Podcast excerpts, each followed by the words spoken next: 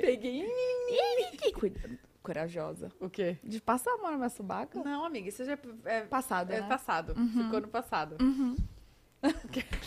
Pega um Tá gel. cheirosa! É. Passa perfume. Tenta fazer de novo, daqui a pouco. E aí, gente, como vocês estão? Terça-feira, mais uma semana começando aqui no Pod Delas. Obrigada por acompanharem, por interagirem, por engajarem. Se você que tá aí assistindo ainda não é inscrito no canal, se inscreve, é muito importante pra gente. Deixa o like também. Aqui na descrição tem o link do nosso- dos nossos outros canais. Tem canal de cortes, tem canal de, de shorts, canal de melhores momentos. Se inscreve lá, tá? Que ajuda a gente e a gente vai ficar muito feliz. Exatamente. Também tem as nossas redes sociais, o Twitter, que é Pod Delas Podcast. E hoje a hashtag é Mari Fernandes no Pod Delas. Caprichem aí nas perguntinhas, nos elogios. O que vocês quiserem mandar para nosso convidado de hoje, a gente Crítica vai... não. Cri... Jamais, a gente até mandar. bloqueia. Vai dar. É, e aí também tem as nossas outras redes sociais, que é o TikTok, Pod Delas, o Instagram é Pod Delas também. Todo domingo sai a nossa agendinha para vocês conferirem os próximos convidados. E o Superchat, cinco perguntinhas e cinco publis. No final a gente dá aquela lida pra você. É isso, né? Que ela falou. Tá empolgada. Tá certo. Terça-feira a gente vem aqui, ó, com a cara toda. É, aí chega aqui, deixa eu fazer... Não, tô Galera, brincando. se inscreve aqui. Mas, ó, nossa convidada, que vocês estão. Vocês foram loucura quando a gente anunciou, a gente ama. Ela é cantora, compositora, maravilhosa. Influenciadora. rainha. Influenciadora também, né? É. Verdade. Com Empresária. vocês, Mari Fernandes. E aí, pessoal? Tudo bem? Como é que vocês estão? Tudo E aí, ótimo. finalmente se encontramos de Pois novo. é, pois é, a gente É só se, verdade. enco... a gente se encontrou duas vezes, acho, pessoalmente, né? Foi, a gente se encontrou primeiro lá no programa do Domingo Legal, É. que até hoje eu quero esse revanche, quero muito esse revanche. Quem ganhou mesmo? Como é que era? Era eu, você, a Mari Maria. Eu, Contra- o... O... Nossa, O Rafa esqueci- O Cunha. Rafa Cunha, nossa, o Rafa Cunha. Era tu, E Rafa Cunha, o- mais uma pessoa. O... Nossa, meu Deus do céu, o nome tá na minha cabeça e agora eu Quem que esqueci. era, gente? Fugiu faz, também. Faz tempo, Gente, né? a gente já começou o podcast super esquecido. Super esqueci, mas é que é muita coisa na O cabeça. Yarley, O pronto, já me veio na Yarley. cabeça o Yarley. Nossa, como? E eu, meu Deus, é de Fortaleza e é muito meu amigo. E eu caçando um Yarley. O Yarley. Aí eu, o Rafa com o Yarley fomos lá, com toda a vontade do mundo, botando pressão, dizendo que quem ia ganhar era nós. Fizemos maior propaganda. No final Ai, das ai. contas, passamos aquela vergonha. Deu uma lógica, né? Não, e eu saí, o povo me xingando que eu não deixava a Mari Maria errar. Errado. ela, ela errar. Eu sou muito competitiva, gente. Não- não Verdade, não. verdade. Ela falava Botou coisas pressão na. Muito. Ah, não vai falar. Muito. Eu só tava pensando o quê? Você sabia, né? A gente ganhou dinheiro, uma TV. É, E o troféu, um. né, E eu acho que, e eu acho que, se eu não me engano, era, vocês queriam, tipo, quebrar o recorde, ou era o recorde, era de vocês, de um grupo lá que nunca tinha perdido. Eu nunca perdi. Pois então era de vocês mesmo. É, então. E aí Era a de Tatá vocês, tava né? naquela pressão, eu né? falei, tipo, eu não vou ninguém- perder hoje. Não, Não, posso e- perder. E eu cagando assim de medo, né? Imagina, tipo, perder comigo. Eu falei, não, hoje a gente vai ganhar. Não, mas duro. foi demais, né? Você já foi Foi outras vezes lá depois? Não, não, foi aquela vez, não fui outras vezes, não. Gente Ô, tem que marcar o, re- o revanche. É, mas agora a gente pode ser do mesmo time. Pronto, vamos fechar, e vamos Ai, marcar outro time. Eu encontrei o. Como que chama? O produtor, acho. O que convidou a gente pro, pro, pro programa. Eu encontrei ele agora no, no show do, do Gustavo. Ele, ah, você, você já foi no meu programa, tal, vamos de novo. Esqueci o nome dele. Vamos. Não sei quem é, mas alguém da produção. É. Gente, de chama novo. nós, viu, Celso? Tá aqui, agora já tem um time formado. Aqui super Tá à bom? disposição. Não, e naquela época, eu acho que tava. O, o, o sucesso era o Passa lá em casa. Era. Ah, eu tinha começado a cantar ali, tinha acabado de começar a fazer mais ou menos um mês. Que eu tinha acabado de começar a cantar. Mulher. É verdade. Foi bem no início mesmo. Não, e ainda eu lembro que eu tava comentando assim, gente, ela vem e ela canta mesmo. ela canta, essa voz dela é dela. É, é- é é. babado, tá? Não, agora eu tô dando meu depoimento como, como ouvinte. Gente, a voz dela é. babado real, amor. Não tem essa não, ela faz ao vivo. Obrigada. Não é verdade? E lá, no, lá você Acho. cantou, né? Lá cantei, cantei. A gente cantou a passa lá em casa lá um- umas duas ou foi três vezes. É verdade. E ficava tocando direto. Toda hora Toda que acertava, pega passa lá. cara. Naquele dia o Celso botou pra tocar mesmo. Aquele dia do ECAD lá no ar. É, delícia. E aí depois a gente se viu na gravação do Eu Gosto Assim. Foi, na gravação onde eu gosto assim, a gente se encontrou de novo. Vocês estavam lá no cantinho do palco, aí eu fiz assim que vocês fizeram também. A gente até, tu até falou, vamos se encontrar depois de gravar, e eu procurei vocês depois, vocês tinham Não, meio você que tinha saído. voo. Você tinha voo. Você saiu correndo. Verdade, né? eu tinha voo, verdade. Eu tinha um show, na verdade, no mesmo dia também. Eu tinha um show. No dia que eu gravei, eu gosto assim com o Mioto. Como é que foi o convite agora, já que a gente tá falando de Eu Gosto Assim? Ah, o convite foi muito massa. O Gustavo mandou mensagem pra mim. Aí me convidou pra, pra. Primeiro, o convite surgiu sobre participar do DVD dele em Recife, que ele gravou agora dos 10 anos. E aí a gente começou a conversar sobre o DVD. Só que aí ele, na ansiedade muito grande pra lançar uma música comigo, falou assim: não, vamos lançar logo algo single antes do DVD, que aí a gente trabalha com toda a força uma música só. Aí eu falei, vamos, toda hora. Aí ele mandou as músicas, a gente ficou ali naquela escolha de música, eu acho que é essa, eu acho que é aquela, eu acho que é essa. Ah, e aí, tinha mais de uma opção. Tinha, ele mandou mais de uma opção de música, ele mandou umas três opções. Você lembra quais eram ou não? Aí, não, não lembro qual era o nome. Tinha uma que era muito parecida com Solteiro Não Trai, que é música dele, que, é uma, que é uma das músicas dele de sucesso. E aí ele mandou e a música parecia muito um pouco a história, era uma música bacana. Aí eu falei, cara, eu gostei dessa música, mas manda outras opções, porque essa parece um pouco com Solteiro Não Trai e vamos gravar algo mais diferente. Aí foi quando ele mandou mais umas duas músicas e tinha Eu Gosto Assim Lá. Aí quando eu ouvi, eu falei, cara, É, essa. a que que- música é essa, Então, porque... o que, que faz vocês sentirem que a música é essa? Cara, pra mim o que faz eu sentir que a música é, é- Essa música é quando é uma música diferente, que você nunca ouviu. Você nunca ouviu em nenhum cantor, ou que você nunca ouviu tocando algo parecido. E eu gosto assim, a primeira coisa que me impressionou nela de cara quando eu ouvi foi porque ela tem uma melodia muito diferente. Ela parece uma melodia internacional. E na guia, que foi o que ele me mandou, a guia é um áudio que os compositores fazem pra mandar pra gente cantor. Quando ele me mandou, a música tava só no piano e na voz. Então aí era que parecia uma pegada internacional mesmo. Uma pegada melodia de música da Beyoncé, música internacional. Falei, cara, essa música tem uma melodia muito diferente, muito diferente mesmo. Que é o começo da música, né? Tem gente que não quer amor, só gosta do calor. Esse começo da música tinha uma melodia muito diferente. Eu falei, eu gosto dela, vamos gravar nela. E ele, tem certeza? E essa daqui, e ele era meio que era, eu vi, eu percebia que ele tinha um amor por essa outra, que era a que parecia com solteiro não trai. Eu falei, cara, vamos, vamos nessa, confia. Aí ele, não, eu confio, eu gosto dessa também. Eu já ia gravar ela aqui também só, mas já que tu quer gravar, vamos gravar junto. Aí a gente decidiu gravar. Foi onde ele falou que tinha um show no Farraial e perguntou se eu toparia ir gravar ao vivo com ele. Eu falei, toda hora. Vamos só organizar a logística, aí a gente foi, gravou. Graças a Deus, quem, quem diria, né, que a gente ia gravar naquele dia e que a música seria esse sucesso que é hoje. Top 1 por muito tempo, É, né? tá, tá. Quanto tempo de top 1, gente? Nossa, ela passou uns 45 dias de top 1, mais de um mês no top 1 do Spotify Brasil. E até hoje é uma das músicas mais tocadas no meu show, no show do Gustavo, em, em todos os repertórios de outros cantores, a galera canta muito. Não, canta, é muito boa. Ela é muito Quando boa. a gente escutou indo pro Farraial, né? Uhum, E aí eu. A gente, a gente também, quando escutou, eu falei, cara, muito boa. Dava pra ver, tipo, ficava aquela música na cabeça, sabe? Então, o tempo inteiro a gente nem tinha, tinha escutado- Acho que você me mostrou uma vez, escutei uma Foi, vez. foi. E eu já ficava, mas eu gosto, assim, né? E, e fixa, né? É, e o Ah, refrão essa- dela é um refrão que é curto, então tem mais facilidade de aprender e de ficar ali na cabeça da pessoa Exato. toda hora. Não, e todo mundo se identifica, né? Porque quando ela não ama, aí que gosta. É, quando é ele não verdade. quer, aí que quer. A gente só gosta do que é difícil. Agora você falou uma coisa certa. Pois É, é. né? Quem que escreveu essa música? Eu não sei quem é o compositor da música. Quem me mandou a música foi o Gustavo. Eu acho que era uma música que ele, Ele também. ele já tinha Ah. e já ia gravar no projeto dele. Eu não sei se ele é compositor ou quem são os compositores Isso da que eu ia música. perguntar, porque você gostou da Eu Gosto Assim, brilhou o olhar, mas a pessoa também que te mandou tem que brilhar o olhar também, né? Tem, Tem, que, tem, tem. que ter ali o, o um conjunto, né, pra vocês escolherem. Geralmente- mesmo, né? Geralmente, quando a, quando a gente vai gravar feat, a gente faz como que eu faço, eu, né? E a maioria dos cantores fazem. Eu seleciono algumas músicas, como agora no meu DVD, o que foi que eu fiz?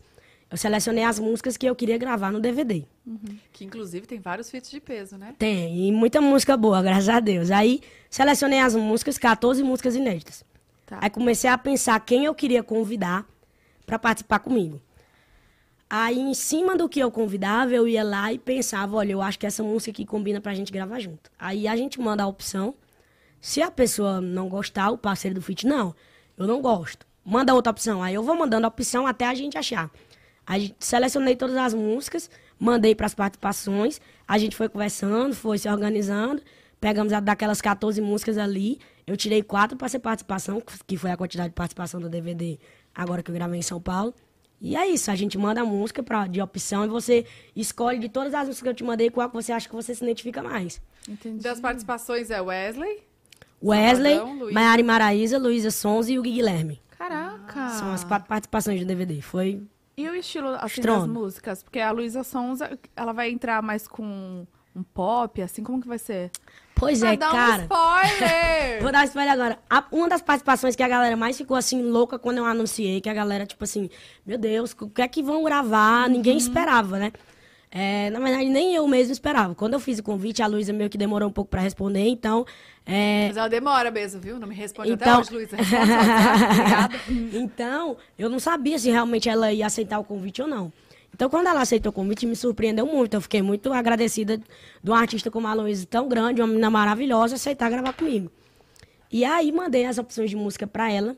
E mandei as opções de músicas que eu tinha, que combinava com o meu estilo, rezando, torcendo que algum ela se identificasse. Foi aí que ela ouviu Deixa Eu Viver, que é a música que a gente gravou junta. Que ela é uma música bem parecida com Penhasco, ela é uma música mais romântica, ela é uma música mais sofrência. Então, é, querendo ou não, a Luísa também tem músicas assim, Melhor Sozinha, Penhasco. Ela tem essa identidade também, não tem só a identidade do, do pop e de músicas dançantes. Aí quando ela ouviu, ela falou, Mari, essa música aqui. Aí ela falou até um palavrão lá que eu não vou falar aqui agora, né? Mas falou: caramba, essa música é Top. top essa 1. daí. Ela usou logo a palavra top 1. Ela falou: essa música é top 1. Essa música ela é muito gigante, ela é muito grande, ela, ela tem uma grandiosidade do caramba. E eu também acho, que Deixa Eu Viver, que é essa, essa música que eu gravei com ela, era a minha música preferida de todas as que eu escolhi do DVD. Uau. Porque assim, a gente escolhe, é, cantor quando vai escolher a música pra gravar, escolhe e gosta de todas, né? Só que sempre tem aquela que você se identifica um pouquinho mais com, com a história. E a composição é sua? Não, não é composição minha, não. Ela, se eu não me engano, ela é do Marquinhos, que é um amigo meu que é compositor de intuição. É do Marquinhos, sim, ela é do Marquinhos, se eu não me engano. E de outros compositores lá, é uma música do caramba, muito maravilhosa. Ou ela é do Marquinhos ou ela é dos compositores da minha música de Comunicação Falhou, que são os meninos lá de Goiânia. É porque nessa, nessa ida e volta de tantos compositores, acabam que eles se misturam muito, se juntam para gravar as músicas, e aí você às vezes sabe que é composição de um, mas acaba só descobrindo que é composição de outro depois. Um dia desse eu tava, eu tava conversando com eu fui gravar Não Vitalício, Matheus Cauã, que é uma música que a gente gravou agora que tá indo bem que só. E Olha aí, aí. é, na boca do nunca mais, olha eu tirando a roupa do nunca mais. Aí Reno Poeta tava lá, que é um dos maiores compositores do Brasil. Aí Reno, composição minha, composição minha, aí tempão depois foi que eu vim descobrir que é a composição de Marquinhos, que também é compositor de uma música Minha Intuição, que é hoje uma das minhas músicas mais tocadas e mais executadas Caraca. no Brasil. E você começou compondo também, né? Comecei compondo, comecei como compositora. E tem, qual, qual, antes de você lançar na sua voz, já teve ar- grandes artistas que gravaram suas músicas? Já, quando eu comecei como compositora, é, eu, eu vivi ali cinco anos de composição antes de começar a cantar. Eu tive uma história na música de cinco anos compondo. É, e alguns artistas de sucesso já tinham gravado minhas músicas, como Vitor Fernandes, Tarcísio do Acordeon Qual- quais músicas? e uma galera do forró. Vitor Fernandes gravou Mil Esquema, é, é, Tarcísio do Acordeon gravou é, várias músicas minhas. É porque são tantas músicas e a gente acaba no decorrer esquecendo o nome. Aí quando vê lá, teve um dia desse que eu tava dando CD do Tarcísio, eu disse, olha, essa música é minha. Faz tava tempo também, tocando, né? eu, nossa, essa música é minha, faz um tempo. E assim, alguns artistas como, como o Vitor, Tarcísio, já tinham gravado várias músicas minhas, só que nunca as músicas estouravam, era impressionante, tipo, ia lá, gravava no CD, só que a que estourava sempre era outra, sempre era outra. E eu, meu Deus do céu, o que é que eu tô fazendo de errado? Que a galera grava minha música, mas a música não estoura, a música não estoura. Pelo amor de Deus, eu preciso estourar a composição logo, eu não aguento mais. E, e meio que naquela pressa, aquela ansiedade por acertar uma música logo. Porque o meu maior sonho era ver, era ver o Brasil inteiro cantando as minhas músicas, as minhas composições. Não imaginava eu ainda que a galera ia cantar comigo cantando, Sua entendeu? Na minha cabeça eu ia escrever, ia colocar um Gustavo Mioto, ou um Xande Avião, um Tarcísio pra gravar e ele com a voz dele ia estourar a música. E nada de dar certo, eu não Isso você compreendi o porquê. anos? Eu comecei a compor com 15. Comecei com 15. Aí vim começar a carreira como cantora com dos 20 pro 21, né? Então O passei. ano passado, praticamente. É. Você tem 22? Não, comecei com 20. Naquela época que a gente se conheceu, que eu tinha acabado de começar a 20. Ano passado eu fiz 21, agora eu fiz 22 em fevereiro. Tenho 22 anos. Gente, Já é você é muito nova. Sou novinha. Que Muito. loucura, né? Que doido. Não, é, e é uma responsabilidade surreal, né? Você vê o tamanho É, da grande. pessoa, ela tem 22 anos. Não, o tamanho não vê, né? Que eu sou bem baixinha, tamanho você não vê, não, pelo amor de Deus. Olha aqui, como que é essa vida de, de, de compositora, assim, de compositor? Porque é, é realmente por trás, mas assim, sem os compositores, né? Os cantores não, não são Não, nada, né? certeza. Sem as grandes composições. Eu acho que é uma. É uma eu acho que é muito desvalorizado ainda, né? Não, não tem. Como fala, não tem muita visibilidade e tal. Acho que o sonho de qualquer compositor é viralizar uma música, né? É. E aí, como que foi essa espera? Que você falou que o seu sonho era esse. Como é que foi Caramba. essa espera? O que, que, que, que você pensava? Meu Deus, eu preciso fazer isso. Por que, que essa não foi? É, Tem um estudo? Como é que é? Pois é, a, a vida do compositor, ela é assim. é, eu acho que a- o compositor hoje, a composição é muito importante na carreira de todo artista. Até mesmo os que, os que compõem como eu, eu tenho algumas composições minhas que são estouradas. Parada louca, vai beber, é composição minha, eu que escrevi, é estourada a música. Teu amigo cuidou, que é uma versão da música da, da Beyoncé Halo, que é Amor, não te quero mais, é tarde pra se arrepender.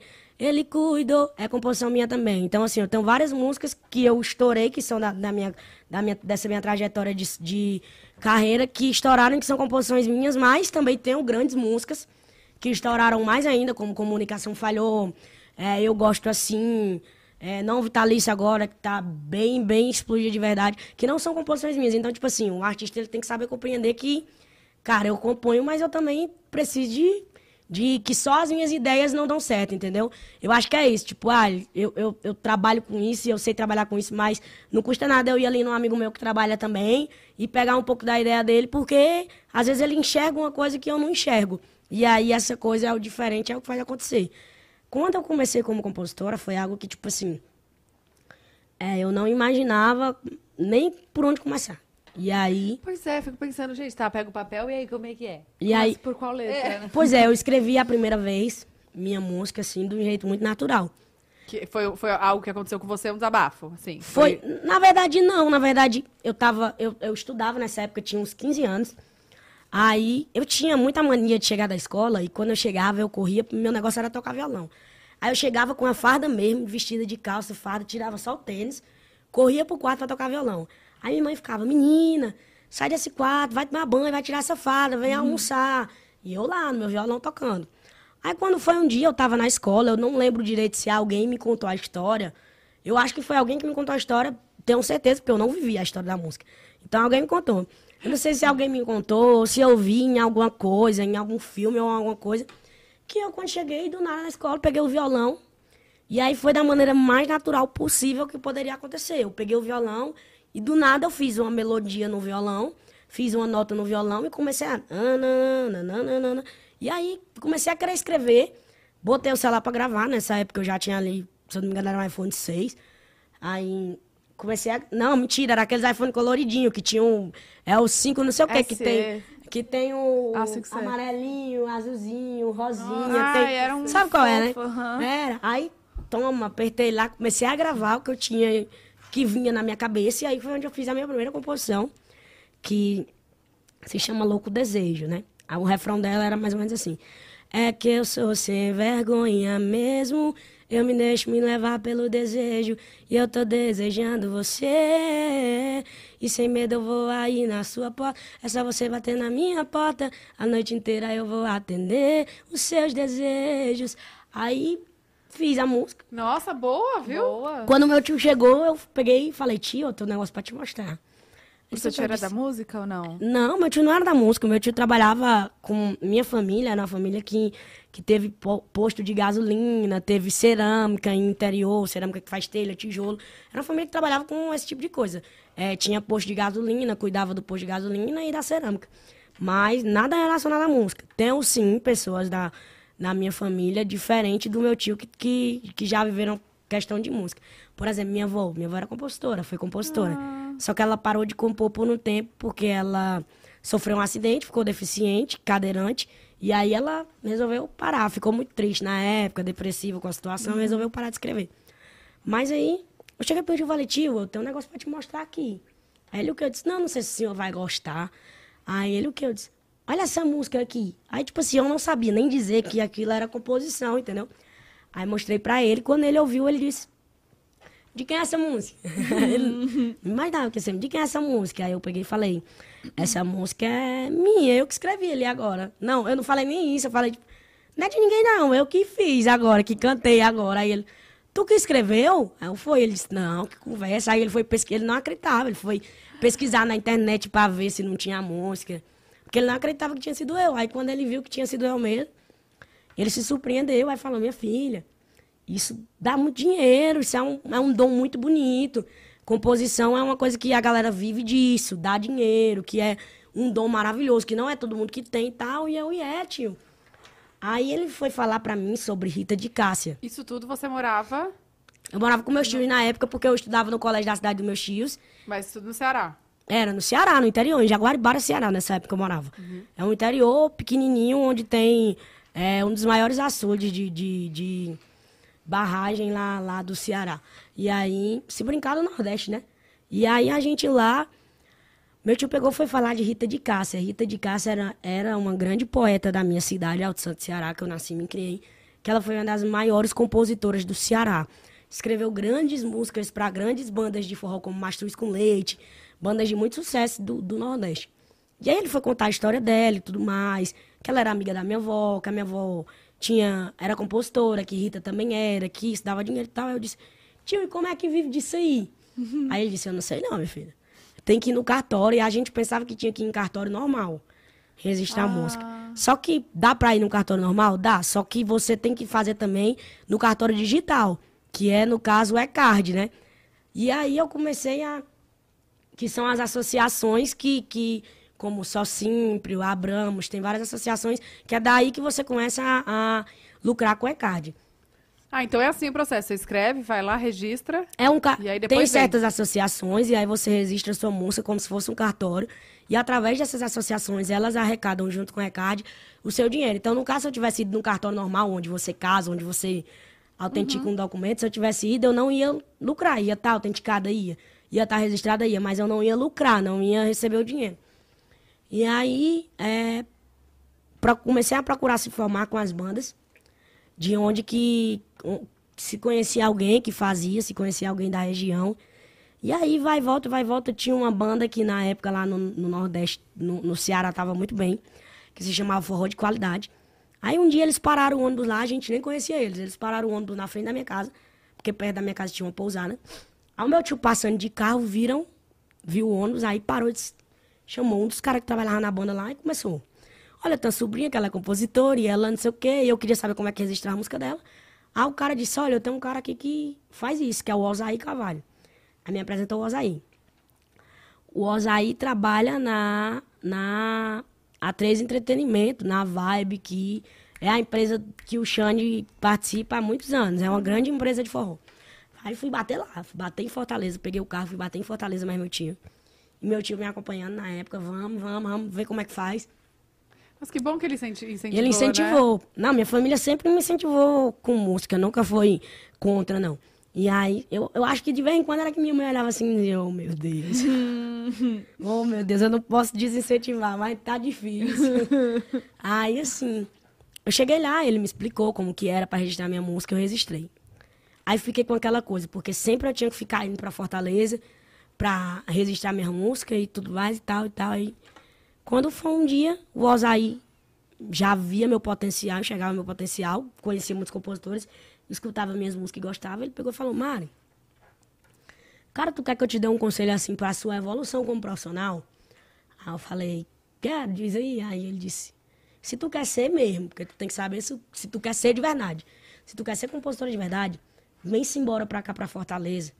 Mora aqui, começa a compor com outras pessoas, a passear em ideias de outras pessoas que tu vai aprender muito.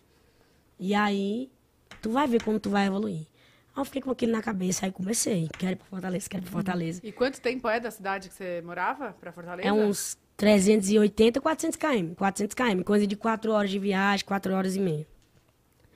E aí eu tinha uns 16 anos disso. Dos 16 para 17. Eu quero ir embora para Fortaleza e minha mãe tá ficando doida. Você e aí, estudava ainda? Estudava, tava terminando o terceiro ano. Terminei o terceiro ano muito cedo, né?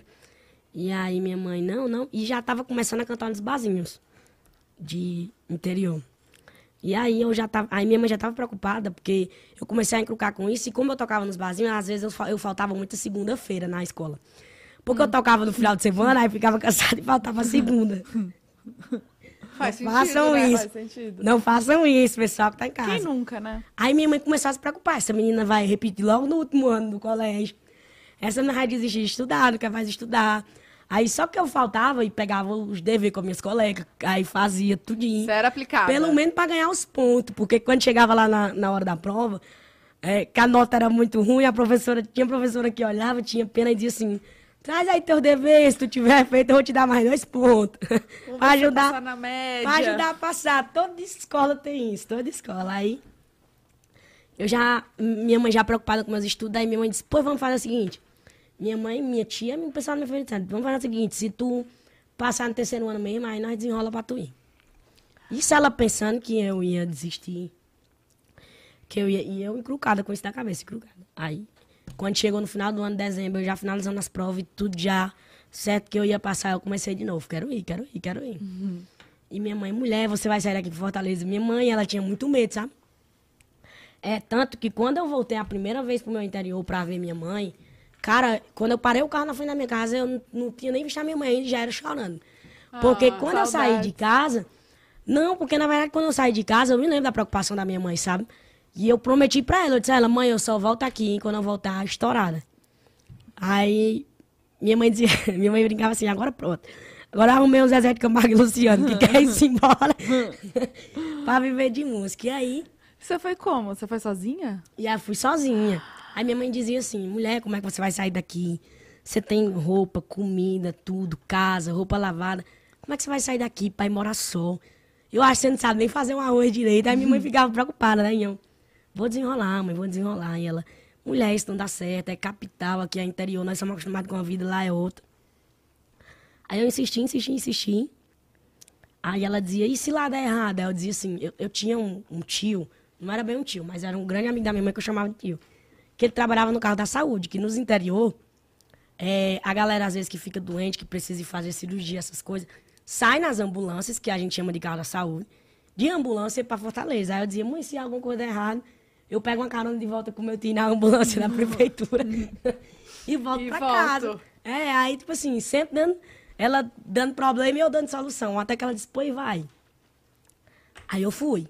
Você foi morar sozinha? Aí eu fui morar com um amigo meu. Na época eu dividi apartamento com um amigo meu, que o nome dele era Davi. E aí a gente já conversava, já, já escrevia algumas composições à distância pelo WhatsApp. Ah, ele também, junto com ele. Sim, ele era Ah, compositor legal. também. Aí ele pegou e falou assim, Mário, vem, vem, tu mora aqui mais eu e aqui nós desenrola. Eu disse, porra, vamos embora. Aí fui. É, me lembro que na época, tipo assim, meus amigos me apoiaram muito. Brincando, minha mãe dizia assim, essa menina vai, não sei o que, meus amigos fizeram um- uma despedida pra mim. Aí cada um levava um quilo de macarrão, um quilo de arroz. que ele dizia assim, ó, de fome você não morre, porque nós vamos lhe ajudar a levar muita comida pra poder dar certo. E, O presente Tipo assim, era comida. Todo mundo apoiou, entendeu? Todo mundo apoiou. Meus amigos, minha mãe, minha família, todo mundo apoiou. Foi-se embora. Era aquele negócio tipo assim. Rapaz, era, era confiante 50% que podia dar certo. Só que, detalhe, a galera confiava que ia dar certo como compositora. Ninguém imaginava nunca Como cantora. em existir Mário Fernandes, entendeu? Era, você- quando você fazia as composições, você, você cantava elas. eu cantava e já cantava nos básicos também pra tentar ganhar algum dinheirinho ali ou tacular. Então, e mas tal. e aí, a galera não botava fé, não? Botava, mas é aquela coisa, né, Tatá? É difícil você no interior pequeno. A galera pensa assim, cara, como é que vai dar certo? Ela no interior, não tem conhecimento com ninguém. Pra poder chegar lá é difícil. Hoje, hoje é porque agora tem a era da internet que tá cada vez mais forte. Mas quando eu comecei com 15 anos, era um pouco mais diferente. Não- A internet ela veio ficar cada vez mais forte e mais fácil de se viralizar algo depois da pandemia. Que na pandemia todo mundo começou a assistir, consumir tudo e aí ficou cada vez mais forte. Mas até então, antes, a galera não, Não era meio que uma imaginava. bolha, né? Assim, já tinha umas, tipo... É, meio que era, era mais né? difícil, era mais difícil. De entrar e de estourar, né? Era mais difícil, é. Porque hoje estourar, o que é que eu costumo dizer? Hoje você estourar e viralizar uma música, eu não acho que seja difícil, não. Você grava a música aqui, solta ela numa plataforma. E pode acontecer com uma plataforma como o TikTok dessa, de você, a Tatá pegar a música. Pode ser, ela nem conhece qual é a música, mas ela gosta, faz um vídeo. E pronto. E da galera começar a fazer e viralizar. Difícil é manter a carreira, que aí é outra coisa. É investimento financeiro. É toda uma coisa. Planejamento, né? É toda uma coisa diferente. Mas agora, viralizar. Viralizar é igual. Teve galera aí também que já viralizou na internet. É, não só como cantor, mas como influencer, viralizou, mas, tipo assim, o difícil é manter. Viralizar Ah, todo é, mundo né? viraliza. Manter é. que é difícil. Mas naquela época tinha dificuldade. Aí ninguém nem sonhava, nem imaginava. E até porque eu não falava muito em cantar, em ser cantor, entendeu? Falava mais em compor, em compor e acertar uma composição. Mas aí você já conseguia se manter com as composições. Jogava um dinheirinho. Hum, Não, ganhava nada, ganhava 200 reais, 180, 250 tocando num barzinho no sábado e tentava se sustentar com aquilo ali, Só cantando e tocando. assim. só cantando e tocando. Aí fui pra capital. Chegando lá, comecei a compor. Comecei a tentar fazer amizade. Aí, quando eu comecei a ver. Detalhe, eu tinha prometido à minha mãe que eu ia tentar por dois anos. Se nesses dois anos não der certo, eu ia parar ia fazer uma faculdade. Porque eu também não ia endoidar e ficar minha vida todinha tentando uma coisa e tinha falado isso. Mas você queria fazer faculdade de quê? De nada, era mentira, mentindo pra minha mãe. Ela só tava fingindo pra mãe. eu tava só fazer. dizendo pra minha mãe pra ela poder deixar, entendeu? E, mas aí eu tinha aquele negócio de eu preciso dar certo em dois anos. Precisa acontecer alguma coisa na minha vida em dois anos. Eu tinha aquela responsabilidade, aquela cobrança, porque eu tinha dito à minha mãe, né? Mas eu lá pensava em nada. Tinha um Se ela- prazo. Pois é, eu tinha o prazo aí. Aí fui, comecei, passei muita dificuldade, tipo assim, eu não sabia pegar ônibus. Pegava ônibus, aí eu pegava um ônibus, tipo, é, vou pegar um ônibus aqui do Aldeota, pro Antônio Bezerra, que é uma rota indo. Aí o que, é que eu fazia? Eu pegava o ônibus que tava vindo do Antônio Bezerra, aí pensando que tava indo pro Aldeota, aí entrava, rodava, passava por uma estação que era o Papicu, que quem é de Fortaleza conhece, que ali na Dom Luiz, todos os ônibus que passam lá na avenida, para lá nesse Papicu, aí passava lá nesse Papicu, voltava de novo pra onde eu tinha. Resumindo, eu só rodava, rodeava, voltava de novo pra, um- pra Ah, mesma para. parada de ônibus. Juro, e apanhei pra aprender, porque, tipo assim, quando eu fui, a primeira vez pegar ônibus, eu olhei pro amigo meu e disse, preciso pegar um ônibus da Dom Luiz, Ponto Bezerra, ele disse, é o 042. Eu não me esqueço nunca é. Ah, você só não sabia que lado da rua que era. Ninguém avisou o lado da rua. Faz sentido. Faz sentido. Eu passaria por isso também, Eu, eu, eu de interior, desculpa, eu tossi, né? Eu de interior, Imagina, uma menina que Acabou? nunca tinha andado de ônibus, aí... Não, acabou não, tem água. Pega mais. Aí eu, 042, vamos embora. Aí ele ensinou, na época, o cara era, era porteiro, meio que segurança, um porteiro de segurança do condomíniozinho que eu morava, que era um condomíniozinho simples, mas tinha um cara lá que ficava na portariazinha. Aí eu tinha ido morar no Aldeota, sem saber que Aldeota era o bairro mais nobre, maior moído. Sabe aquele moído de quem não entende e vai e faz as coisas tudo errado? Morando no Aldeota achando que era um bairro barato e era um bairro caríssimo lá de Fortaleza. Mentira! E eu morando, mas eu não sabia que tinha bairro mais barato. Aí o povo dizia, é caro, né, esse canto que você mora. E eu, mas eu acho que é porque aqui todo canto é caro, que é capital, né? Mas não é, porque eu tava morando num apartamento, num canto que era beira-mar, entendeu? E eu sem saber de nada. Uai, Mas, ó, pelo menos a experiência foi boa. a experiência foi boa, pelo menos eu consegui. Pronto, agora eu posso dizer, eu consegui ir a pé pra praia todo dia. Aproveitar. Isso aí eu não posso me reclamar, não. Não, faz parte do trabalho, tem inspiração. Pois olhar é, o mar. inspiração. Aí, pronto, aí ia me embora pra pegar esse 042. Aí quando eu vi o 042, era o 042 que tava voltando, que ia deixar a galera no Papicu, e depois do Papicu, que era uma indo pra estação. onde? Eu tava indo pro Antônio. Era assim, Aldeota, Antônio Bezerra e Papicu era onde guarda os ônibus. entendeu? É tipo o final. Terminal. o terminal. É o terminal, pronto.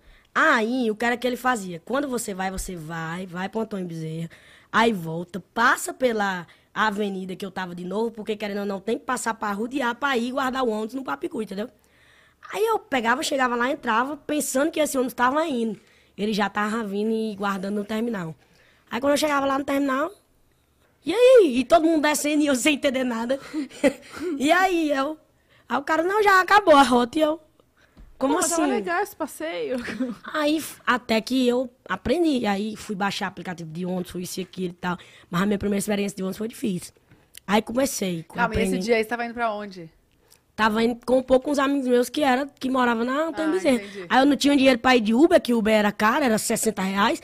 Aí o que eu tinha era 10 reais. 10 reais eu peguei, peguei um cartão emprestado da prima do menino que eu morava, um cartão de ônibus. Ela me emprestou, botei crédito no cartão e passei o cartão na catracazinha, entrei no ônibus e fui Tinha que embora. voltar em três horas. Aí, tem? resumo da história, resumo da história Aqui todinha. assim. O resumo da história todinha. Eu perdi os 10 reais que eu tenho no cartão Hum. e não fui pra canto nenhum. E tive que voltar pra casa pra tentar aprender a andar de ônibus, né? Nossa. é, era moído. Vale Aí, como experiência, né, amor? Foi uma experiência. Hoje eu tenho história pra contar, né? É. Aí, resumindo, aprendi a andar de ônibus. Primeira dificuldade, aprendi, deu certo. E, Aí, e comida? Aí foi quando as coisas foram começando a se apertar que eu fui começando a perceber que pra viver lá não adiantava só eu compor. Eu tinha que compor e fazer alguém gravar minha composição.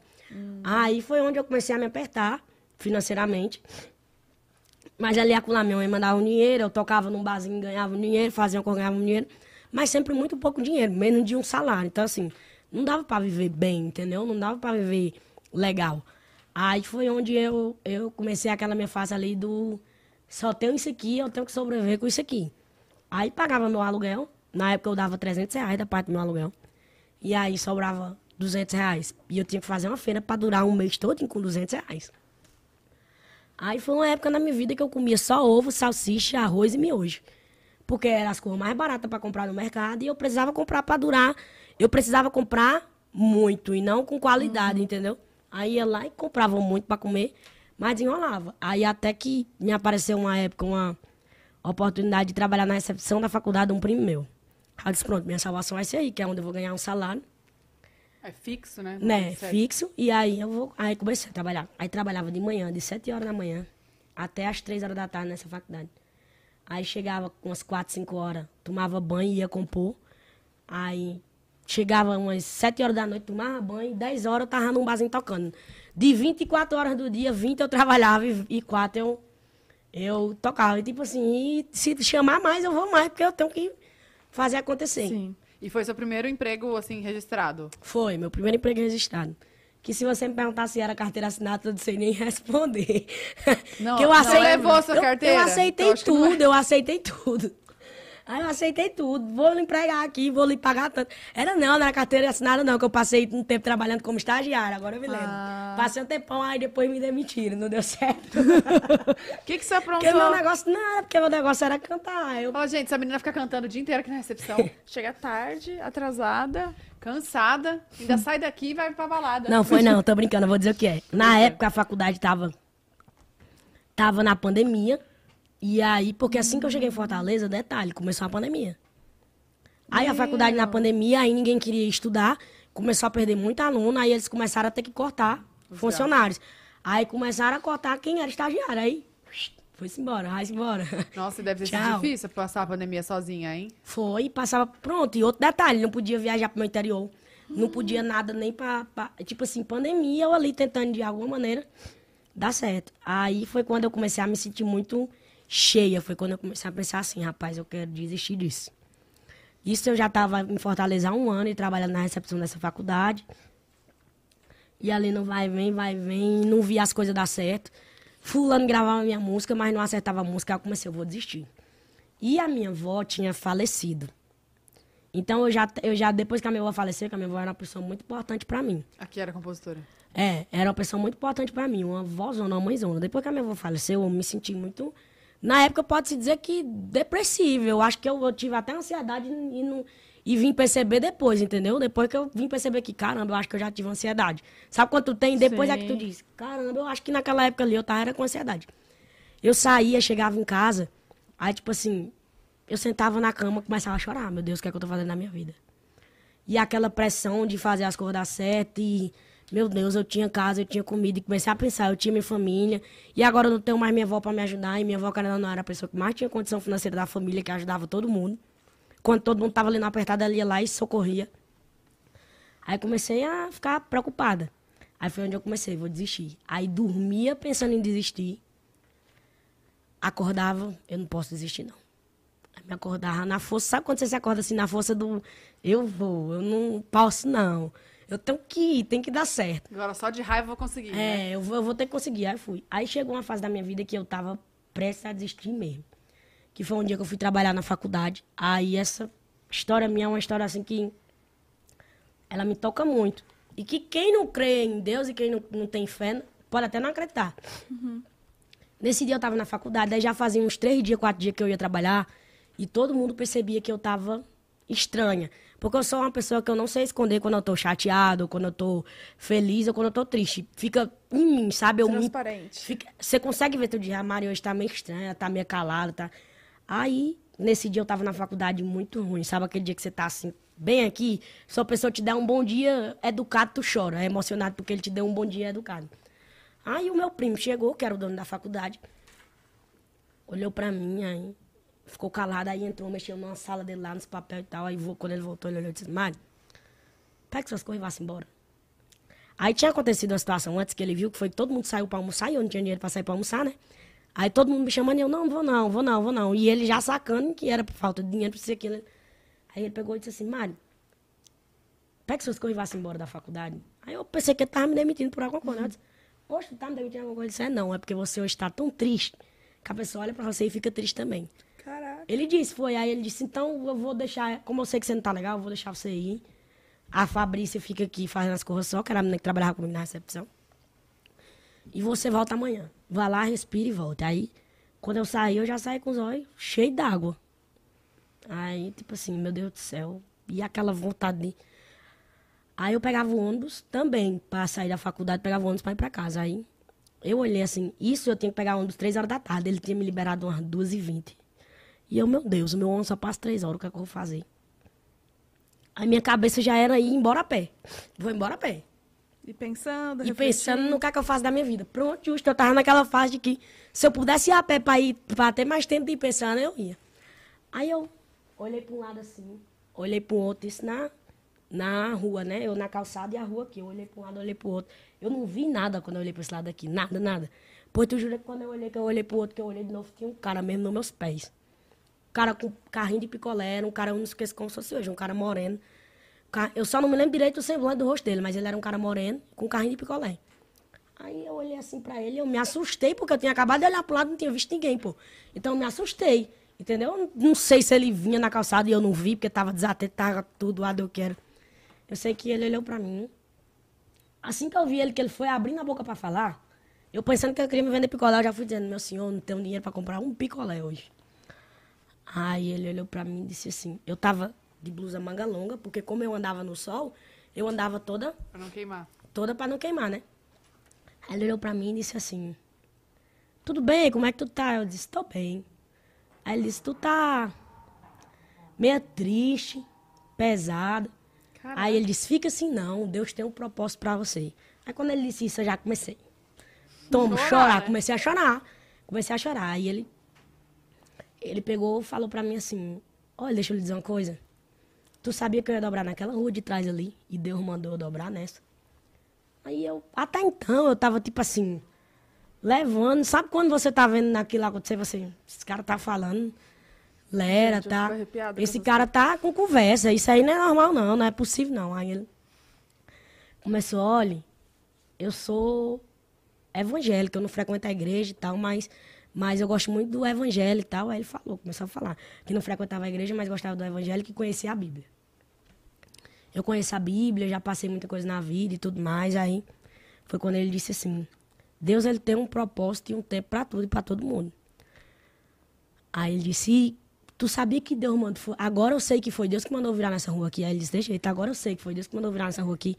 Aí eu de manga longa, foi na hora que eu comecei a levar ele a sério. Ele olhou pra mim e disse: Tu tem uma tatuagem de um violão bem grande no braço, né? Que é a minha tatuagem que eu tenho do violão aqui no braço. Você já tinha? Já tinha essa tatuagem, que até hoje meus sócios brincam comigo dizendo que eu não completei ela porque eu não tinha dinheiro, que ela é minha partida, diz que naquela época eu não tinha dinheiro e não completei. Já tinha tatuagem. E eu não era conhecida, tá? tá? Eu, tipo assim, eu tinha mil seguidores no Instagram, não tinha como o cara me conhecer, entendeu? Não era coisa, tipo assim, eu já sou um pouquinho conhecida, esse cara me conhece de alguma coisa, tá me trollando, alguma coisa. Não tinha, o cara, tu tem uma tatuagem de um violão no braço, né? Aí foi quando eu comecei a levar o negócio a sério. Aí eu olhei pra ele e disse, tenho. Ele disse, olha, Deus mandou eu dizer a você uma coisa. Tu já frequentou a igreja, não já? E eu, já, eu comecei na igreja. Eu comecei a cantar com sete anos, oito anos na igreja. Ah, o seu começo foi na igreja? Foi na igreja. Aí você já frequentou na igreja, né? Você conhece a palavra de Deus. Deus lhe toca. Aí ele disse, Deus lhe toca. Você não pode ter um encontro com Deus que você chora, que você, você se emociona. Aí foi falando, aí ele pegou e disse assim, olha, tu canta, não canta. E eu ficava, eu assim, respondendo sim, eu, tipo assim, como é que esse cara sabe tudo da minha vida? Eu em choque com aquela situação, entendeu? Aí ele, pois deixa eu te dizer uma coisa. Deus te deu um dom, mas tu só vai poder usar o teu dom se você usar o teu dom primeiro para ele. Aí depois é que você vai poder começar a usar o teu dom para você. Aí eu, como assim? Como assim? Aí ele disse, não sei. Aí ele disse, para todo problema, a solução é a oração. Aí ele pegou e falou para mim assim: quando chegar em casa, ore, converse com Deus sobre o que você está sentindo. Aí ele falou para mim assim: não tenha vergonha de orar, de conversar com Deus. E não finja que isso que está acontecendo com você aqui agora não está acontecendo. Porque se você fingir, Deus vai lhe castigar. Tipo assim, não leve em vão tudo que eu tô falando para você. Escuta o que eu tô lhe dizendo. Ele tava, tipo, me dando um chamado, sacou? Aí eu olhei para ele assim e disse, tá bom. Aí ele, se eu posso dar um abraço, eu disse, pode. Aí me abraçou, eu chorei. Aí fui-me embora andando a pé, morrendo de chorar e pensando. E eu cá comigo, meu Deus, como é que eu faço para falar com Deus? Mas era uma época que você estava afastada mais de Deus, assim? Era uma época que, vou, vou, vou contar, era uma época que eu tava, tipo assim, na verdade não é que eu tava afastada. Eu sempre tive o hábito de louvar, porque eu comecei louvando na igreja. Uhum. Comecei louvando, cantando louvores. Então eu sempre tive o hábito de pegar meu violão e louvar. Só que eu tava tão focada em trabalhar, em compor, em acertar uma música, que eu não pegava mais meu violão para louvar. Quando eu pegava meu violão já era para escrever uma música, entendeu? Aí, Focada no trabalho. aí quando eu assim. cheguei em casa, eu me ajoelhei, aí comecei a orar. Aí... Sabe quando você tenta, porque às vezes a mania que a gente tem, que é uma mania feia, que eu, eu vi é, um pastor da igreja que eu frequento falando, a gente tem uma mania de querer falar bonito com Deus. De querer orar para Deus e querer orar com palavras bonitas, com, com um jeito bonito, como se Deus se importasse com isso. Às vezes, só de você se ajoelhar e dizer, Deus, eu não aguento mais, ele já entende o que você está querendo pedir a ele, o que você está querendo falar para ele. E eu, com essa mania, sem saber o que falar, sem saber falar palavras bonitas, coisas bonitas, eu não tô conseguindo orar, não. Aí peguei e me sentei. Quando eu me sentei, meu violão tava do lado da cama, assim. Eu peguei meu violão e eu comecei. O agir de Deus é lindo na vida de quem é fiel. Que essa foi a primeira música que eu cantei na igreja. No começo tem provas amargas, mas no fim tem um sabor de mel. Eu nunca vi um escolhido sem resposta. Aí comecei a louvar. E louvava, e chorava, e louvava, e chorava, e louvava, e chorava. Me aliviou. Me senti aliviada naquela hora ali. Fui dormir. Quando eu me acordei, me acordei com a minha demissão da faculdade. Caraca, no dia seguinte. Demitida da faculdade. Aí eu... E seu primo que te demitiu. É, Na verdade, é o pessoal da contabilidade. Você quer Ah, causar na família. Ei, ah, Aí bate o primo dela aqui, ó. Olha só. como é que tu vai pro pod delas e diz pra Tatá e pra Boca que demitir? É isso que ela quer fazer comigo. Eu tô dela. Vamos soltar o arroba dele aqui agora.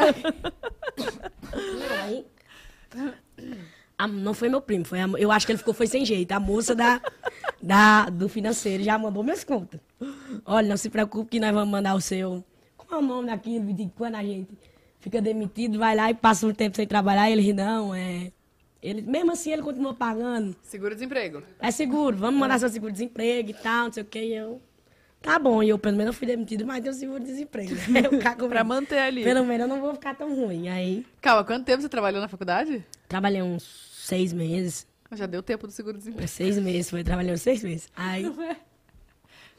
aí pronto, aí nisso eu disse, vou continuar compondo, esse seguro-desemprego que eu recebi um dinheirinho deu pra me segurar ali mais um mês e tal. Pois quando foi com um mês certinho do acontecido, que eu comecei a entender, aí o que a mensagem que o cara queria passar pra mim era, Deus me deu um dom e eu conheci o meu dom louvando.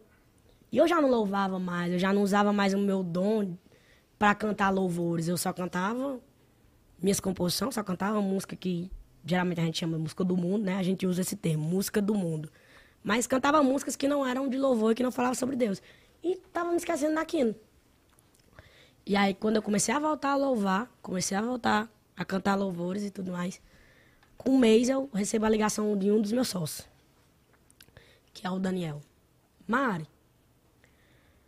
Aí ele começou a conversar comigo e perguntar se eu tinha interesse de ser cantor e tal. E eu. É, Eu, eu, eu chamo ele de Gordinho, que é um apelido carinhoso, né? Gordinho, por que, que você tá com essas conversas e tal? Eles. Não, que eu tô pensando aqui em falar com o Jujuba pra talvez ele investir em você, que ele tá atrás de investir num cantor, mas eu, eu vou falar com ele aqui. A Jujuba era um, é um grande compositor lá de, do Ceará. E falou com o Jujuba, parece que ele falou com o Jujuba, o Jujuba meio que não tava interessado na época e tal, aí ele. Eu confio nessa menina aí. E ele encrucou com isso. Aí ele ligou pro Douglas, que é outro sócio meu. Douglas, eu quero é, gravar um CDzinho de uma menina. Até então era um CDzinho sem compromisso, né? Um CDzinho de uma menina. E o Douglas trabalhava subindo coisa, fazendo tráfico numa agência, que é a agência Jump. E sabia é, fazer lançamento de música, essas coisas. Preciso da sua ajuda para me ajudar a lançar a música dela, fazer tráfico da música dela e tudo mais. Aí o Douglas disse, quem é a menina? Aí mandou pro Douglas, tá certo, eu lhe ajudo. Aí, conversa vai, conversa vem, gordinho levou em vante. Quando chega Vaguinho na história, que é meu sócio. Também. Você tem três sócios. Eu tenho cinco, Cinco. seis comigo. O projeto tem seis sócios. Aí, eu, eu- tirando eu, são cinco. Aí, Vaguinho chegou um dia lá na Jump, nessa agência que era onde Douglas trabalhava, e Daniel tinha ligado para Douglas. Mostrando uma música, dizendo ele que ele tava com a ideia de lançar uma mulher no piseiro. Porque na cabeça dele já tinha muitos homens estourados no piseiro, só que faltava uma mulher. Quero uma cantora, quero uma cantora, vou gravar com a cantora. E começou com isso. Aí começou a procurar cantora e tudo que era canto. E ele já tinha a música, já tinha a música produzida, já tinha tudo e nada de achar a cantora, né? Qual que era a música? Era Amizade Colorida na época a música. Era outra música que eu gravei. Aí, chega já aí, passa lá em casa. eu chego já aí, que que tu já pensou que era ela, eu chego já aí. Aí, Douglas foi, pegou e disse, tu tá atrás de uma cantora? Porra, eu tenho uma. Aí o Douglas automaticamente sem perguntar a Daniel se podia. Sabe corra de doido mesmo, de coisa que ia pra acontecer, sem permissão de nada, sem saber se eu e Daniel tinha contrato ou como era. Sei que ele disse, eu conheço uma bichinha que ela é compositora, com um amigo meu me mostrou ela esses dias, que ela canta muito, eu vou lhe mostrar um vídeo. Aí mostrou pro Vaguinho. Quando mostrou pro Vaguinho, é, Vaguinho olhou e disse assim, gostei não. Gostei não. Aí Douglas começou a insistir, rapaz, essa menina canta muito. Ela é só uma pedra que tem que ser lapidada, e um diamante tem que ser lapidado, e ficava insistindo. Rapaz, deixa eu trazer ela aqui. Aí quando ele disse, deixa eu trazer ela aqui, Vaguinho, Vaguinho me disse que olhou assim pra ele e disse assim, eu não tenho outra cor mesmo, traz ela aí. Eu não- Mentira! Assim, eu não tenho, outra- eu não tenho nada pra fazer amanhã. Marca uma reunião com ela aí pra eu ver. Aí me levou lá. Aí eu cheguei lá. Toda de pretinho, bonézinho preto, bem caladinha. Sentei numa mesa mais ou menos como essa. Lá era uma agência, lá é uma agência de marketing, entendeu? E aí que até hoje eles são minha agência. E aí, a gente sentado lá, começamos a, a conversar, aí a gente começou, olha, eu quero investir numa cantora, não sei o quê, não sei o quê, não sei o quê. Aí me fez a proposta. Ele disse, você tem vontade? Eu disse, pode ser. Ele disse, pode ser. Eu disse, é, tenho, eu gosto de cantar. Ele disse, tu, go tu gosta de cantar? Eu disse, gosto, gosto de cantar. Ele, tá bom. Ele disse. Aí ele não pediu, o engraçado é que ele não pediu pra eu cantar pra ele, não pediu nada. Ele apenas... hora, assim, não Não, ele apenas assim. Tu tem coragem de ir mais eu agora ali no estúdio gravar uma, uma música? Tu tem algum compromisso? Aí eu peguei e disse assim. Tenho, mas não é nada importante não. Aí marquei o compromisso e fui com ele. Aí quando eu tava dentro do carro, ele disse assim: Escuta essa música aqui, tu consegue pegar a música ligeira? Aí eu disse: Consigo. Se tu botar o pra escutar aqui agora, eu pego agora. Porque eu tenho muita facilidade de ouvir. Se você me mostrar uma música que eu nunca ouvi, eu escuto aqui duas vezes e já pego ela, entendeu? Ele tem nada. Se tem, eu pode soltar aí. Aí ele soltou duas vezes a música no carro. Aí o refrão, deixa ela com a parte ruim, que eu fico com a parte boa. Ela fica com o seu estresse e eu fico tirando sua roupa. Aí, mostrou a música, eu disse, bora pro estúdio agora. Eu peguei a música, ele disse, da onde? E ele toda hora desconfiando, eu acho que ele tava me testando, sabe? Me levou pro estúdio, chegando lá, bora gravar. Meia hora, 40 minutos eu gravei. Aí, cara, é muito engraçado como quando a coisa tem que acontecer, é natural. Eu já, já as pessoas já me chamavam de Mari Fernandes. Só que meu nome é Mariana Fernandes de Souza e o meu Fernandes é com S. Aí ele olhou e disse assim: Tu vai se chamar Mari Fernandes. Só que teu nome vai ser com Z. Aí. Mas Com Z, e eu caçando não era que botava o Z, sabe?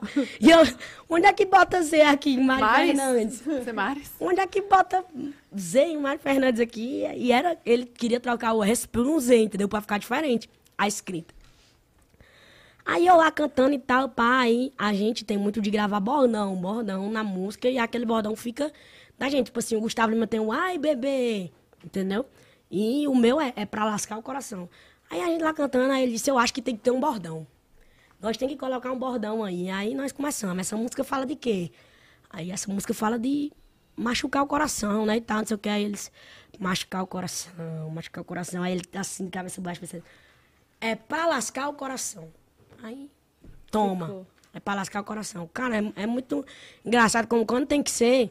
Porque assim, por que, que eu digo isso? Porque quando você tá lançando a sua identidade, é aquela melhor fase pra você testar de tudo. Aí vou testar um nome, não deu certo esse nome, vou botar outro nome. Vou testar um ritmo, não deu certo esse ritmo, vou botar outro ritmo. Vou testar uma, um bordão, não deu certo, eu vou. E tudo meu que a gente testou desde o início, a galera abraçou e foi-se embora. Aí ele, gostei. Aí ele ainda botou outra cantora pra fazer teste e ficou mostrando nas duas opções. As duas cantoras. Chegava em tu e dizia, escuta essas duas cantoras aqui, qual tu prefere? Aí um dizia, eu prefiro essa. Eu prefiro essa. Aí o que fez ele apostar em mim mesmo foi porque teve- ele mostrou pra uma pessoa, aí o cara falou pra ele assim, ele disse, o que é que você acha? Aí ele disse assim, olha, essa cantora aqui, que era a outra, né? A outra cantora. Aí ele disse, essa cantora aqui, ela canta muito. Muito. Ela é bonita, canta muito, alta, bonita, perfil bonito. Essa outra aqui. aí ele disse, essa outra aqui. Aí ele disse, mas essa outra aqui, ela tem um diferente. Aí ele disse assim, como assim? Ele disse, eu não sei, quando ela canta é como se desse vontade de beber. Foi, ele disse desse jeito. Ele usou esse, esse termo mesmo. Quando ela canta é como se desse vontade de beber. Aí, Ele Wagner falou, disse, então é essa. Aí ele disse, ela é diferente, sabe? Aí ele pegou e disse, ela me lembra essas cantoras de sertanejo que canta e que o cara não pode escutar aqui sente vontade de tomar um. Aí Wagner disse, ela é o quê? Obrigada. Aí ela é o quê? Ele disse, me lembra essas cantoras. Ele disse, não, a outra palavra que você disse. Ele, diferente. Ele disse, tá bom. É isso. Foi-se embora. Ele disse, sabe o que, é que eu quero pra mim? Um diferente. Eu quero sair dessa curva de que todo mundo faz tudo igual e todo mundo faz igual. Eu quero diferente. Ligou pra mim no outro dia e disse, tá pronta? Eu disse, tô preparada. que foi? Bora gravar um CD. Aí começamos a escolher a música, gravar o CD. Escolher o repertório. Aí, até então, a música que eu ia trabalhar era Amizade Colorida. Essa primeira música que eu testei a voz. Agonia. E a gente regravou algumas músicas de sucesso de outros cantores. Não tinha nenhuma compo- composição sua. Tinha Agonia, era composição Ah, minha. tá. Ah, a agonia é muito legal. É, e agora agonia, a minha agonia é esperar ela errar pra você me amar. Aí, agonia, que era a composição minha, amizade colorida. Quando a gente tava ali, já quase lançando o CD, o CD quase ficando pronto. Wagner recebeu uma música que foi passar lá em casa. Aí, umas três horas da madrugada, ele mandou mensagem pra mim. Tem uma música aqui que eu recebi, que eu tô pensando em colocar no teu CD, e ela é uma bala, um hit. Aí eu disse, mande aí. Quando ele mandou, eu disse, essa música é top. Top, top. É diferente essa música. Ela é diferente. Ela não tinha igual a ela no repertório da gente, nem no repertório de ninguém. Bora gravar? Bora. Aí passou dois dias, três dias sem falar comigo e eu, Vaguinho, quando é que nós vamos gravar a música? Ansiosa. Ansioso pra gravar a música. Vaguinho, quando é que nós vamos gravar a música? Ele tem a calma. Tô produzindo aqui, tô ajeitando aqui. Aí cheguei e gravei. Resumindo, lançamos o CD. Aí começamos o planejamento. A gente, desde o início, teve- sempre teve a agência da Jump. Mas lançaram um CD, CD mesmo. CD, CD mesmo. Lançamos o CD no, no Sua? Música, que é um aplicativo do, do, do Nordeste que a gente usa muito. Lançamos no Spotify as músicas, lançamos em todas as plataformas. Tinha quantas O CD. faixas? Tinha 10 faixas. Aí a gente foi pra cima, começou a trabalhar o CDzinho. Aí a nossa meta era o quê? Nossa, na nossa cabeça era, vamos fazer zoada na, na cidade dela primeiro, que era Fortaleza. E daqui nós vamos conquistando outras cidades do Ceará e vamos fazendo devagarzinho, conquistando aos poucos as pessoas. Aí é, lançamos o CD, Amizade Colorida, já tocando legalzinho em Fortaleza. E a galera elogiando, né? tá legal o CD, legal, o CD tá bom, não sei o quê. Gostou? Gostei. Gostou, gostei. Aí começou aquelas primeiras coisas de tipo assim, você passar no canto e ver tu tocando numa televisão dessa, Nossa. a tua foto, que tem muito no YouTube, a tua foto e repertório novo 2022. Não, 2021 na época. 2021, Mari Fernandes e eu eu ficava desacreditava que tava vendo aquilo nos espetinhos, nas televisão, eu ali passando e tal. E pra mim aquilo ali já era sinônimo de sucesso, independente de viralizar ou não. Pois quando foi com um mês, é, Vaguinho decidiu lançar um vídeo no TikTok com a esposa dele dançando. Ah, então é o Vaguinho que dançou. É, ele, ah, ele que dançou. Aí ele, ele resolveu dançar. Quando ele dançou a música, ele não tinha muito seguidor no TikTok. E que- quem que fez a coreografia foi ele? Foi ele. Caraca! Ele foi lá e arrochou, sabe? E dançou. Lógico que a coreografia, com o passar do tempo, foi se aperfeiçoando. Os dançarinos foram pegando e foram melhorando cada vez mais. Deixando Mas mais ele, difícil. Ele fez, passa lá em casa, pronto. Pronto. Pronto, é verdade. Passa lá em casa. Aí, aí pá, fez. E dançando com ela, e dançando agarrado e tal. Lançou o vídeo. Pois o vídeo dele viralizou. Do nada, o vídeo dele viralizou. E aí, todo mundo começou a pegar, a gostar da música, pegou o áudio, começou a usar, e a música começou a bombar no Faiu, quando a gente viu que não. Não, e era uma música muito boa. É uma música muito boa e a coreografia era fácil. E era uma Era época que fácil, todo mundo queria pronto. dançar muito. Exatamente. Mas tinha uma ninguém sabia. fácil. Não É. tinha uma face, pronto. Era a época que tava começando a era das dancinhas do TikTok, porque o TikTok tava em alta. Só que as danças muito difíceis. Aí essa Mas viralizou. dança gringa também, não tinha? Muita dança Tinha muita gringa? dança gringa, pronto. O que eu tava falando hoje no podcast mais cedo foi que a Não Não Vou, a Passando Lá em Casa, ela foi a primeira música brasileira a realmente, assim, essa explodiu com dancinha. Aí depois dela foi que começou a vir outras. Porque geralmente eram músicas internacionais mesmo, era, é que nem ela tá falando. Aí quando ela veio, que era uma música brasileira, que tinha dancinha mais fácil, todo mundo começou a fazer. E aí foi onde a gente começou a dizer, cara, eu acho que Aconteceu um negócio aqui, Aconteceu um negócio aqui. Porque era muito surpreendente. Tipo, em um dia, 20 mil vídeos. Aí a gente dormia. Acordava com 80 mil vídeos. Quer dizer, durante um dia, 60 mil vídeos executados no TikTok. Que loucura, gente. Tipo assim, muita loucura. A música chegou a fazer, por dia, 100 mil vídeos. 100 mil pessoas gravando um vídeo com a música durante um dia. Ô, Mari, mas o artista ganha? Consegue monetizar? Ganha, a gente, a, a gente TikTok? ganha, ganha de todas as plataformas. Ai, que delícia, então. E, tipo assim, que loucura, tipo, a gente sem acreditar, sabe? E quando a gente começou a ver Tatá, Tatá e Cocielo, aí, o meu Deus, Tatá e Cocielo. aí, o meu Deus, Tatá e Cocielo. É, bicho, tu é doido agora. Eu, não, eu ia sonhar com um dia eu ia estar no podcast com a Tatá. Ah, maravilhosa, Tatá e. Cocielo. Eu disse, eita, Cocielo é estourado no YouTube, viu? Eita, tá estourado. Agora deu bom, agora estourou. Aí, Péricles. Eita, Péricles, menino Péricles. Caramba, não acredito não. E quando Neymar dançou? Quando Neymar dançou? Aí foi que eu, eu olhei pra Desmaiou. Aí eu disse, agora, agora tem mais o que fazer não. Tipo assim, loucura. Todo mundo dançando. Foi muito rápido, né? Desde o ator, a atriz, a influencer, a youtuber, a jogador de futebol, a todo mundo dançando. Aí foi onde começou. A música viralizou tanto que a música começou a ir mais e eu menos. A galera você conhecia a menos? música. É, porque a galera conhecia a É, música, mas não não sabia. Não, não sabia quem conhecia era o meu Mari. rosto, entendeu? Ah, você não tinha trabalhado tanto isso, é isso? Como era não? que trabalhava se não Muito tinha rápido, dado é. tempo? Caraca, velho. Não, e outra, o áudio que viralizou não tava no seu nome, tipo, era do, do TikTok dele. Era, era do TikTok mesmo, era é, justo, verdade. Então, tipo assim, sabe quando. Ah, quem é que canta essa música? Aí a o pessoal pensava que era Simone e Simária, pensava que era Maiara Maraísa, pensava que era outras pessoas. E eu não sei, eu sei que é boa e eu gosto da música. Mas, tipo assim, se eu passasse na rua, ninguém reconhecia. Tipo, olha a menina que canta passando lá em casa. Era um em um milhão, entendeu? Era muito difícil, porque a música estava muito estourada. A música estava nacional e eu ainda estava em Fortaleza, entendeu? Aí foi onde a gente Isso começou. é um grande desafio, né? Trabalhar a imagem. Aí foi um desafio trabalhar a imagem. Aí foi onde a gente disse, precisamos dar uma assessoria de imprensa. Aí procuramos as meninas da Novitar. Aí, é, Pera, e a música no Spotify também tava subindo ou era mais no TikTok a mesmo? música bateu top 1 no Spotify Brasil.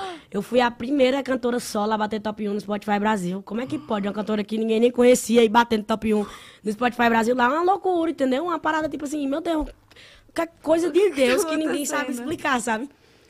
Eu não, não sabia explicar, de verdade. Aí, aí a gente procurou assessoria de imprensa. Como é aí que foi? Você ligou pra sua mãe nessa época?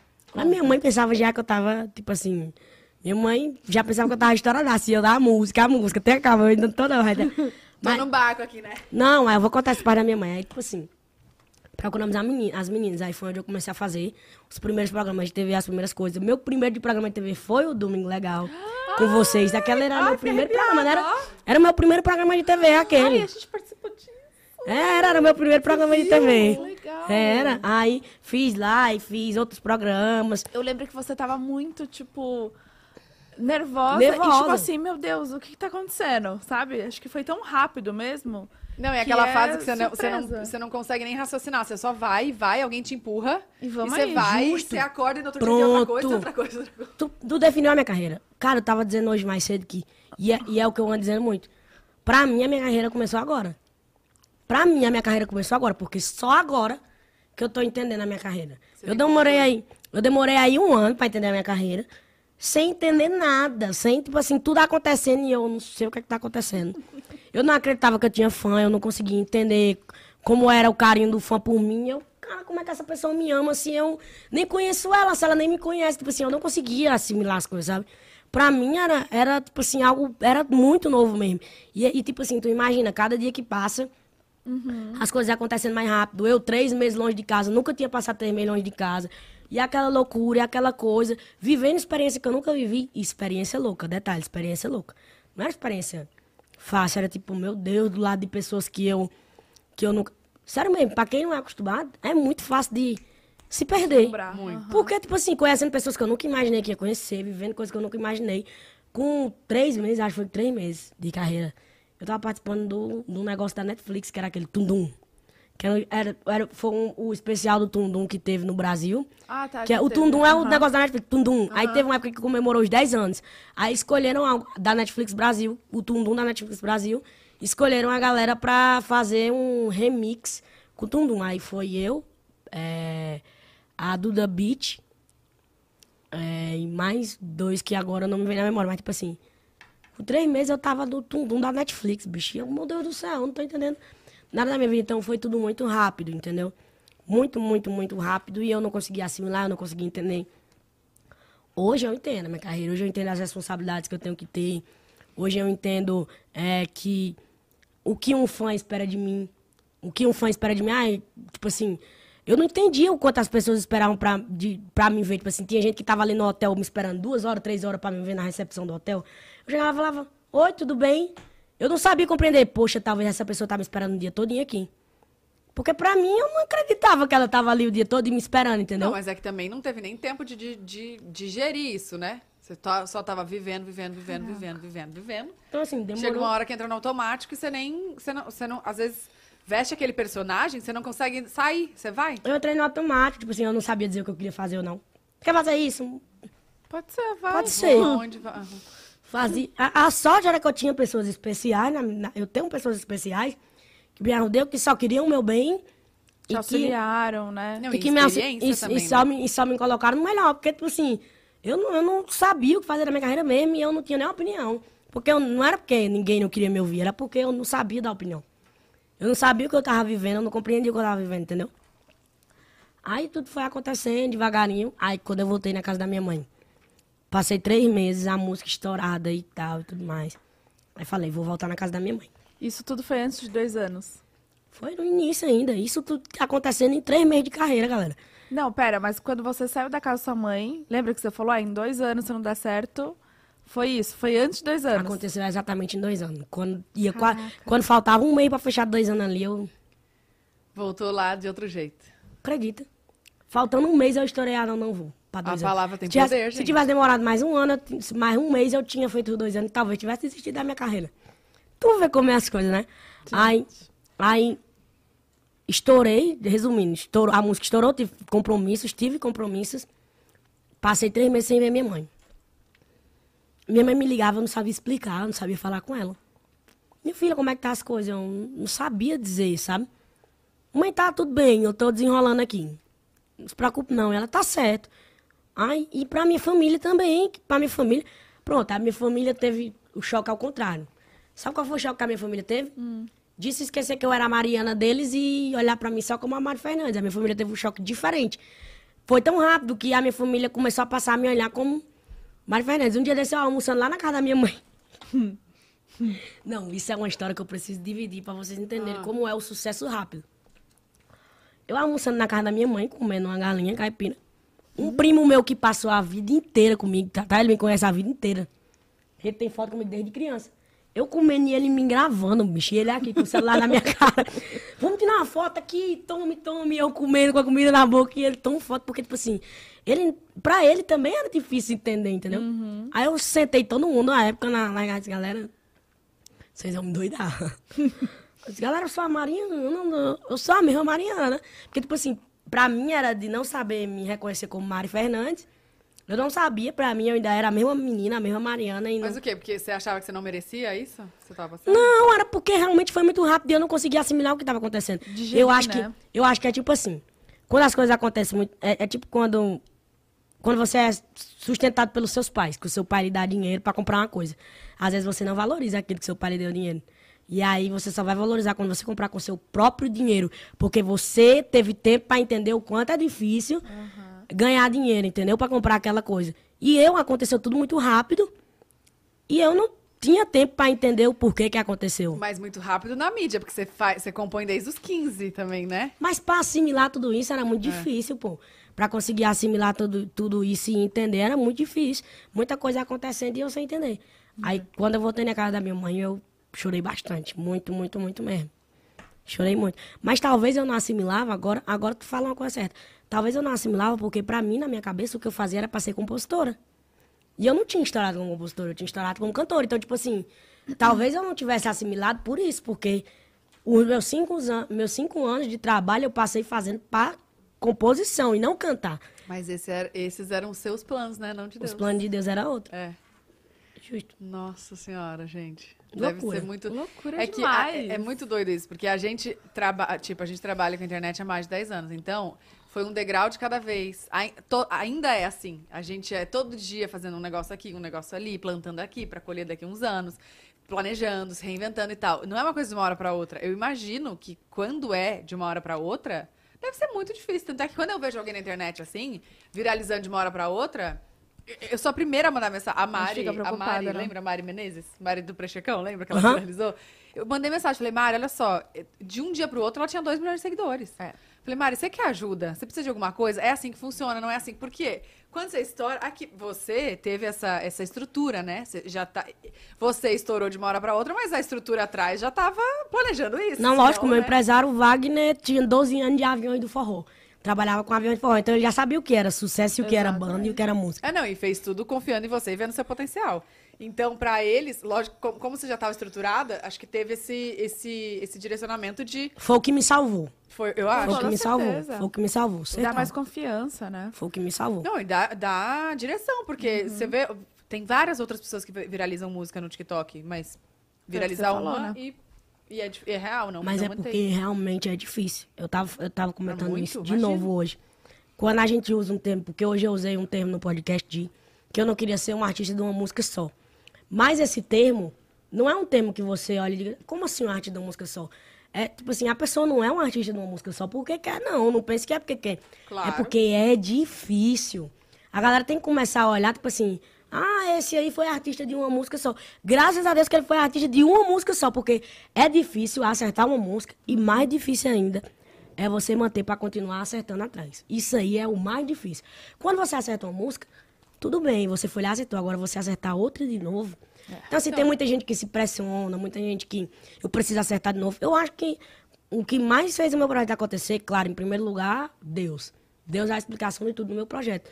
Mas também o clima, sabe? O clima da gente, a gente não se preocupava em quando é que nós vamos acertar de novo.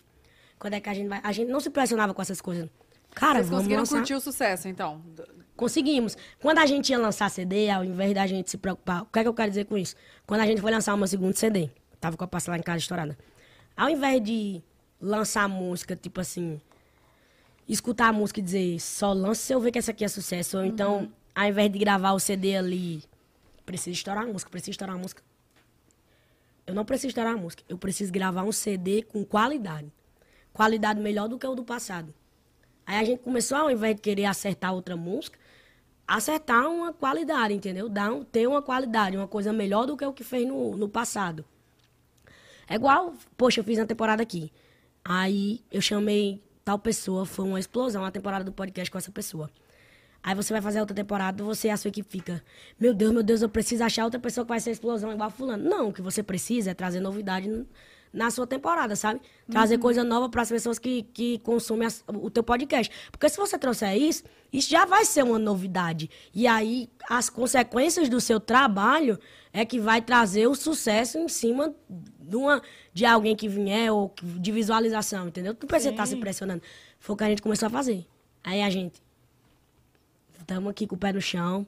Fizemos uma reunião. Aí meu sócio já preocupado, percebi que eu tava entendendo nada. Olha, Mari, não bota na sua cabeça que toda vida você vai acertar o top 1. Viu? Porque isso é uma coisa muito difícil. E eu não entendia, pô. E eu, tá bom, tá certo. Tudo bem e tal. E eles preocupados, eu me deslumbrar de ficar preocupado em toda hora acertar a música. Vai demorar. Hora vai demorar. Vai demorar. Passou dois meses, eu lancei Parada Louca Top 5 do Spotify Brasil. Ninguém sabia entender. A gente desacreditado, olhava pro outro e dizia, eu não acredito, eu não O acredito. Como raio é caiu duas vezes no mesmo lugar. coisa de Deus, entendeu? Coisa de Deus mesmo. Lógico que tem todo um trabalho por trás. Opa. Tem todo um trabalho por Uma trás. A gente estrutura. trabalhou muito. A gente fez tudo direitinho mesmo. Só que por que, que a gente diz coisa de Deus? Tem muita gente por aí que faz o mesmo direitinho e que não foi abençoada ainda Tem de, muita música boa que não é. de viralizar, entendeu? De viralizar. Ou também tem muita coisa por trás, né? Nos bastidores. Tipo, empresários que não querem a- ali, só querem ali o, o dinheiro, mas não querem, né, investir. Eles só querem pegar, eles não querem investir, né? Que tem muita coisa que acontece. Como, por, por exemplo, você estava falando da Mari, tipo, ah, toma cuidado, porque aí ela estourou, vem muita gente atrás, querendo pegar um teco aqui, um teco ali, um teco aqui. Pô, mas você tem que saber, você tem que ter uma noção pra onde ir, né? E a É. Mari não tinha, ela, tipo, foi do nada. Não, não tinha E nada. pra ter uma longidade, uma carreira longa, você precisa entender que você precisa investir na sua carreira. Não é aquele. Você, você entende, tu entende. Tipo, vou pegar todo o meu dinheiro aqui, vou papocar. Vou, sei lá, eu gosto de tênis, vou comprar de tênis. Eu gosto de carro, vou comprar um carro luxuoso. Vou comprar. Não, né? Tipo, E ó, pra lógico gente que você deve se presentear com as suas coisas, com seus desejos, suas felicidades. Ah, é, o dinheiro, ele proporciona isso. Só que você também tem que ter aquela cabeça, tipo assim, eu também preciso continuar investindo, eu não posso só gastar tudo. Ah. Mas aqui, eu não sei se você te- teve essa dificuldade de entender que a gente, por exemplo, que trabalha com imagem, investir num stylist, por exemplo, numa imagem, é um investimento, não é uma coisa, um luxo. Eu não sei se você teve essa dificuldade, tipo assim, pra que, que eu vou contratar um isso aqui? Pra que, que eu vou ter. Eu, sei lá, teve algumas coisas que você não entendia que era investimento, mas que no fim você percebeu que Não, eu realmente entendi, era? eu sempre entendia, só que eu só fiz tudo no momento certo. Eu só fiz quando realmente eu tinha condição pra fazer, entendeu? Tipo assim, eu vim começar a ter certos investimentos na minha carreira depois do meu DVD. Virou a chave. Desse Meu agora ou do- Não, o DVD de de Fortaleza. O DVD de Fortaleza foi quando ali realmente a gente sentou e falou: pronto, agora a gente tá bem no mercado, agora a Mari vende ingresso. Porque, tipo assim, não, não é uma música só que vende ingresso, entendeu? Falando do comercial de show. Você não. Você, quando vai assistir um show de um artista, você quer escutar várias músicas dele de sucesso. Quanto mais música ele tiver, mais você vai gostar do show dele e vai desejar o show dele. Então, assim, quando o DVD aconteceu, foi a grande virada de chave da minha carreira. A gente, basicamente, graças a Deus, acertou todas as músicas do DVD. E aí a gente foi pro São João. Aí aquela maratona Recorde. de primeiro São João da Mari. Que responsabilidade do caramba, hein? Primeiro São João dela, muitos dias de show. Será que a Cena vai aguentar o trancão? E aquela preocupação, é mulher.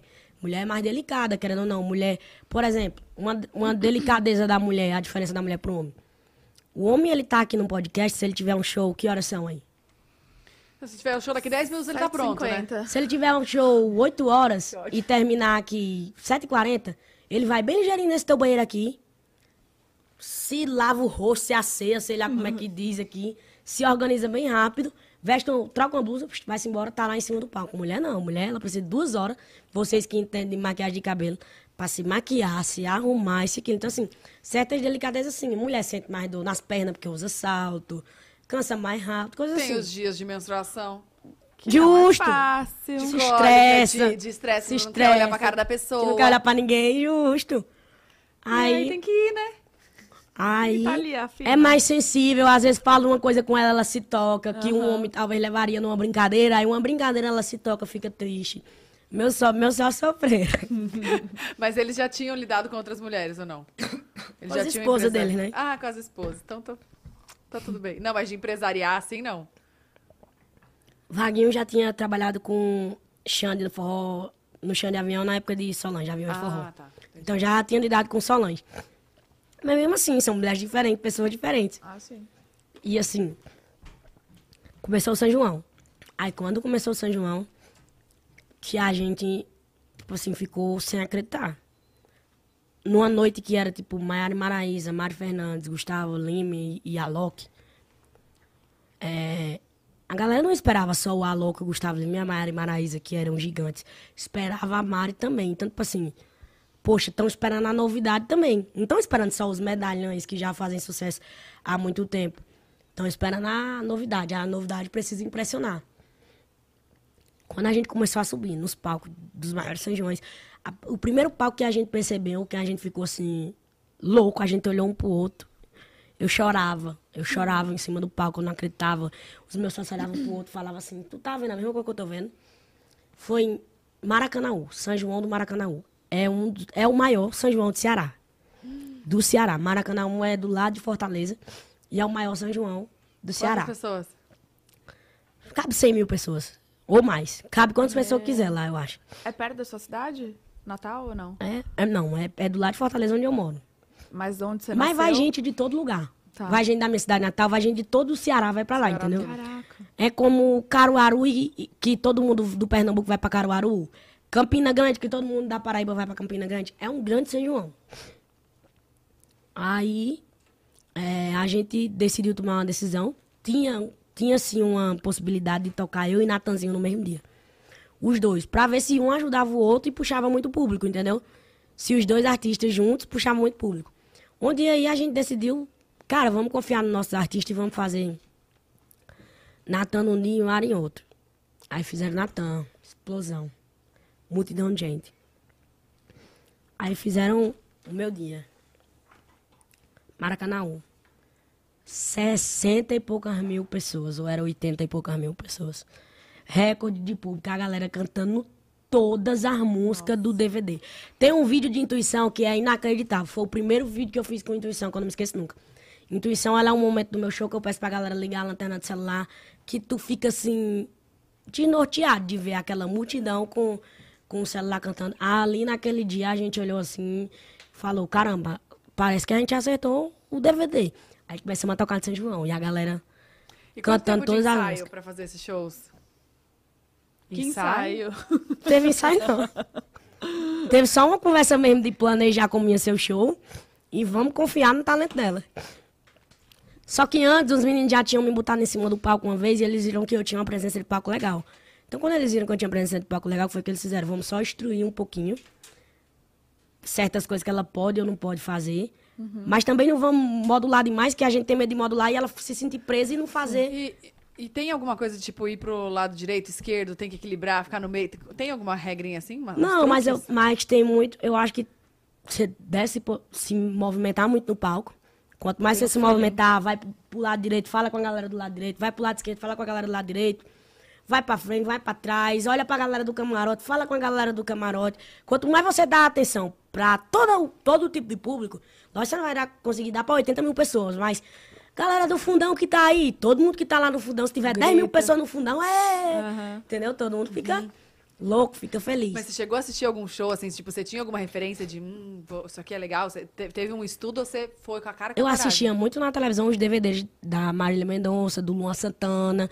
Então eu tinha aquela referência meio de, de como que cantava, de como que fazia. Desde criança eu assistia DVD e eu imitava os cantores. Então eu já tinha uma referência. Vou imitar. Esse vou. era o seu, seu ensaio. Era o meu ensaio. meu ensaio pronto. Meu ensaio foi esse. Laboratório. É, aí foi isso. Aí outra coisa que tem que ter muito.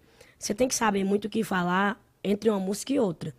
Tipo assim, pra poder, sabe, tipo assim, essa daqui é pra galera que tá sofrendo e tá tomando uma dose. Não, e pra O galera já da- saber qual que vem, é, né? O nome da música é tal. Aí, essa daqui é só para as mulheres que já descobriram a traição, as mulheres que têm a intuição. Aí começa a minha intuição. não falha. Aí, isso é o que faz o. é, são coisas dos shows que faz o show ter uma diferença, entendeu? Que a banda não fica parada muito tempo, aquele paradão em cima do palco sem falar nada. Enquanto a banda tá parada, preparando pra tocar outra música, o cantor tem que estar aqui interagindo. Tô aqui interagindo com o meu público. E você aí tá tomando. Tá bebendo o quê? Eu vou tomar uma dose contigo, entendeu? Aquela. Então por isso que o Gustavo fala, hein? Mas eu falo, cala a boca, eu quero que você cante. O mioto é o, o Gustavo Leão, o mioto. Ele gosta, ele gosta de Aí conversar. ele, deixa eu falar. É, a galera. É muito É, bom. porque a galera. O, o fã se sente conectado com você, entendeu? Com certeza. Você olhar pro fã, apontar pro fã. Tem gente que eu, que eu aponto, quando eu aponto, a pessoa só falta cair, desmaiar. Porque eu apontei pra ela e só falta Você faz a desmaiar no meio do show. vida dessa pessoa, né? É muito Não, bacana. E tem, e tem aquelas pessoas que vão em todos os shows, né? Então você já sabe até o nome, sobrenome, o nome da avó. Certeza. É. Tem, tem uns fã-clubes. Eu, eu tenho certos fã-clubes que, que os, os- alguns fã-clubes que já me visitam muito. Já se encontram muito comigo em alguns lugares. Aí eu já decoro. Tipo assim, já decoro, porque são muitos aí já decoro. Se chama Giovana, é de tal, é de tal fã-clube, do Afeto Mari. Aí entendeu? um beijo. Giovana. Agora ela morre. Aí, é tipo morre. isso, entendeu? Aí você vai, pervertida da Mari, não sei o que, não sei o que. Aí vai lembrando. amo os nomes. Vai lembrando, é. os nomes são os melhores. Aí você vai lembrando o nome dos fã clubes e vai lembrando das pessoas, quanto mais você vem. E os fãs também. Tem fã que vai, tem fã que eu. Quando ele entra no meu camarim, só de ver o rosto dele, eu. Veio de novo. Porque ele já foi três, quatro shows e eu já decoro o rosto dele. Não tem, co- Eu posso não lembrar o nome, posso não lembrar. Agora também, ao mesmo tempo que tem isso, tem muito esquecimento. Eu já esqueci, foi de contratante meu. Fiquei que eu não tinha onde enfiar a Nossa, cara. aí Ele chegou ser. no meu camarim, eu tava fazendo outra festa, outro evento. Aí não era um evento dele. Mas contratante tem muito costume de ir em evento de outros contratantes e tudo mais. Tipo assim, ah, eu Calma, contratei. antes, ele vai contratar seu show. Aí antes de começar o show, ele vai lá falar com você, o contratante? Vai, contratante, prefeito, todos são assim, vão lá conhecer a gente. Ah, Aí, tipo assim, contratei o show da Mari em 2021. No começo da carreira dela. Agora eu vou assistir um show dela aqui em São Paulo, dia 30 de abril, agora no Visto Forró e Piseiro. Comprei os ingressos. onde vai ser? dia 30 de abril. Aí, vou assistir o show da Mari no, no Visto Forró e Piseiro, dia 30 de abril. Pra ver se o show dela continua bom, porque se continuar bom, eu vou contratar de novo. Porque já faz muito tempo, já faz 7, 8 meses que eu contratei, vai que ficou ruim. Vai que não tá tão bom. Aí ele vai lá. Aí, tipo assim, eu conheci o cara há 6, 7 meses atrás. Eu todo dia vejo cerca de muita gente. Só no meu camarim, geralmente eu sempre recebo 100 pessoas, 50, 80. E você recebe a galera antes ou depois? Recebo a galera praticamente, na maioria das vezes, antes. É bem melhor, porque depois eu tô suada, sem maquiagem. Cansada Aí às vezes tá na, cansada, aí às vezes na correria pra correr. Agora, ruim é quando faz dois shows ou quando tem um intensivo de show muito grande, que a cidade é longe, que às vezes não dá tempo. Você chega ali em cima da hora pra cantar, em cima da hora pra descer e já ir pra outro show, entendeu? Nossa, é difícil. Deve ser muito difícil. Aí ele entrou no meu camarim, aí o cara entrou no meu camarim, aí, tu lembra de mim? Aí eu... Ô, meu querido. Aí- essa pergunta não, Não. É. se faz. Vamos falar? Não se faz essa pergunta de tu lembra Não, de mim. aí eu às vezes sou gaiata. Às vezes eu sou gaiata. Porque o, o artista ele tem que aprender com o decorrer do tempo a ser gaiato, sabe? De alguma maneira. Você O tem que que é ser gaiato? Ser gaiato é você saber responder o que a pessoa quer ouvir, só que sem que se complicar. Tá. Fala, claro que eu lembro. Lembro. Agora, ruim é quando ele de onde? Então. Aí você, entendeu? Aí não Aí cola. você fica, putz, foi naquele naquele dia Aquele lá. show especial. É, que foi Você é aquele massa. contratante que caprichou no camarim, mas não cola. Aí já também já fica muito Já sabe, né? visível, né? Aí. É, tu lembra de mim? Aí eu lembro. Aí eu já faço aquele semblante, lembra? Aí já pego na mão, já abraço. Pra poder fazer O eles. tempo, né? Pra dar o Pra tempo. fazer ele, não, pra fazer, tipo assim, se ela pegou na minha mão e me abraçou, é porque ela lembra mesmo. Entendeu? Aí quando ele pergunta, de onde? Aí esse contratante era desses que, não era, dá, dá. que era gaiato também, né? Aí ele olhou pra mim e disse, de onde? Aí eu disse. Fingiu um desmaio. Aí eu peguei e disse, não, deixa eu me consertar. Aí eu não tinha outra coisa pra falar. Eu tinha que falar isso. Aí eu, deixa eu me consertar. Olha, eu não lembro, mas assim, tu compreende, né? Que é muito show, é muita gente, tá? O teu rosto não me é estranho, eu só não lembro o local. Mas eu lembro que você foi um dos meus primeiros contratantes. Aí você tem que tocar no coração, tipo assim, foi um dos meus primeiros contratantes que confiou em mim no início. E vai tentando. Aí eu tentei jogar ele, eu contratei agora, recentemente. Ah, que bacana. Aí Ah, tu vai ver. do mês. Aí tu vai, tu vai ver que vai se complicando. Aí é muito engraçado. Tipo assim, do mesmo jeito que você lembra de alguns muito bem, você esquece de outros. Sim. Mas é muita coisa, né? E já, já aconteceu de você esquecer letra sua? de música. É. Não, já aconteceu de eu cantar uma música em cima de outra. Esquecer letra não, mas tipo assim, a melodia das músicas ser parecida, aí Ah. eu puxar outra música, entendeu? Já aconteceu de fazer isso. E se esquecer também, acho que passa pra. Ah, galera, agora vocês! Aí lembra rapidinho. Aí, valeu, galera. Obrigada. É tipo isso. Eu Não, e, e a gente usa muito o, o TP que tem as letras e tem tudo. Verdade. Aí facilita, tipo assim, galera não lembra a letra dessa música não. Alguém lembra, a gente tem interna no microfone. Eu, quando eu não lembro, eu meto aqui o dedo aqui na interna. No quê?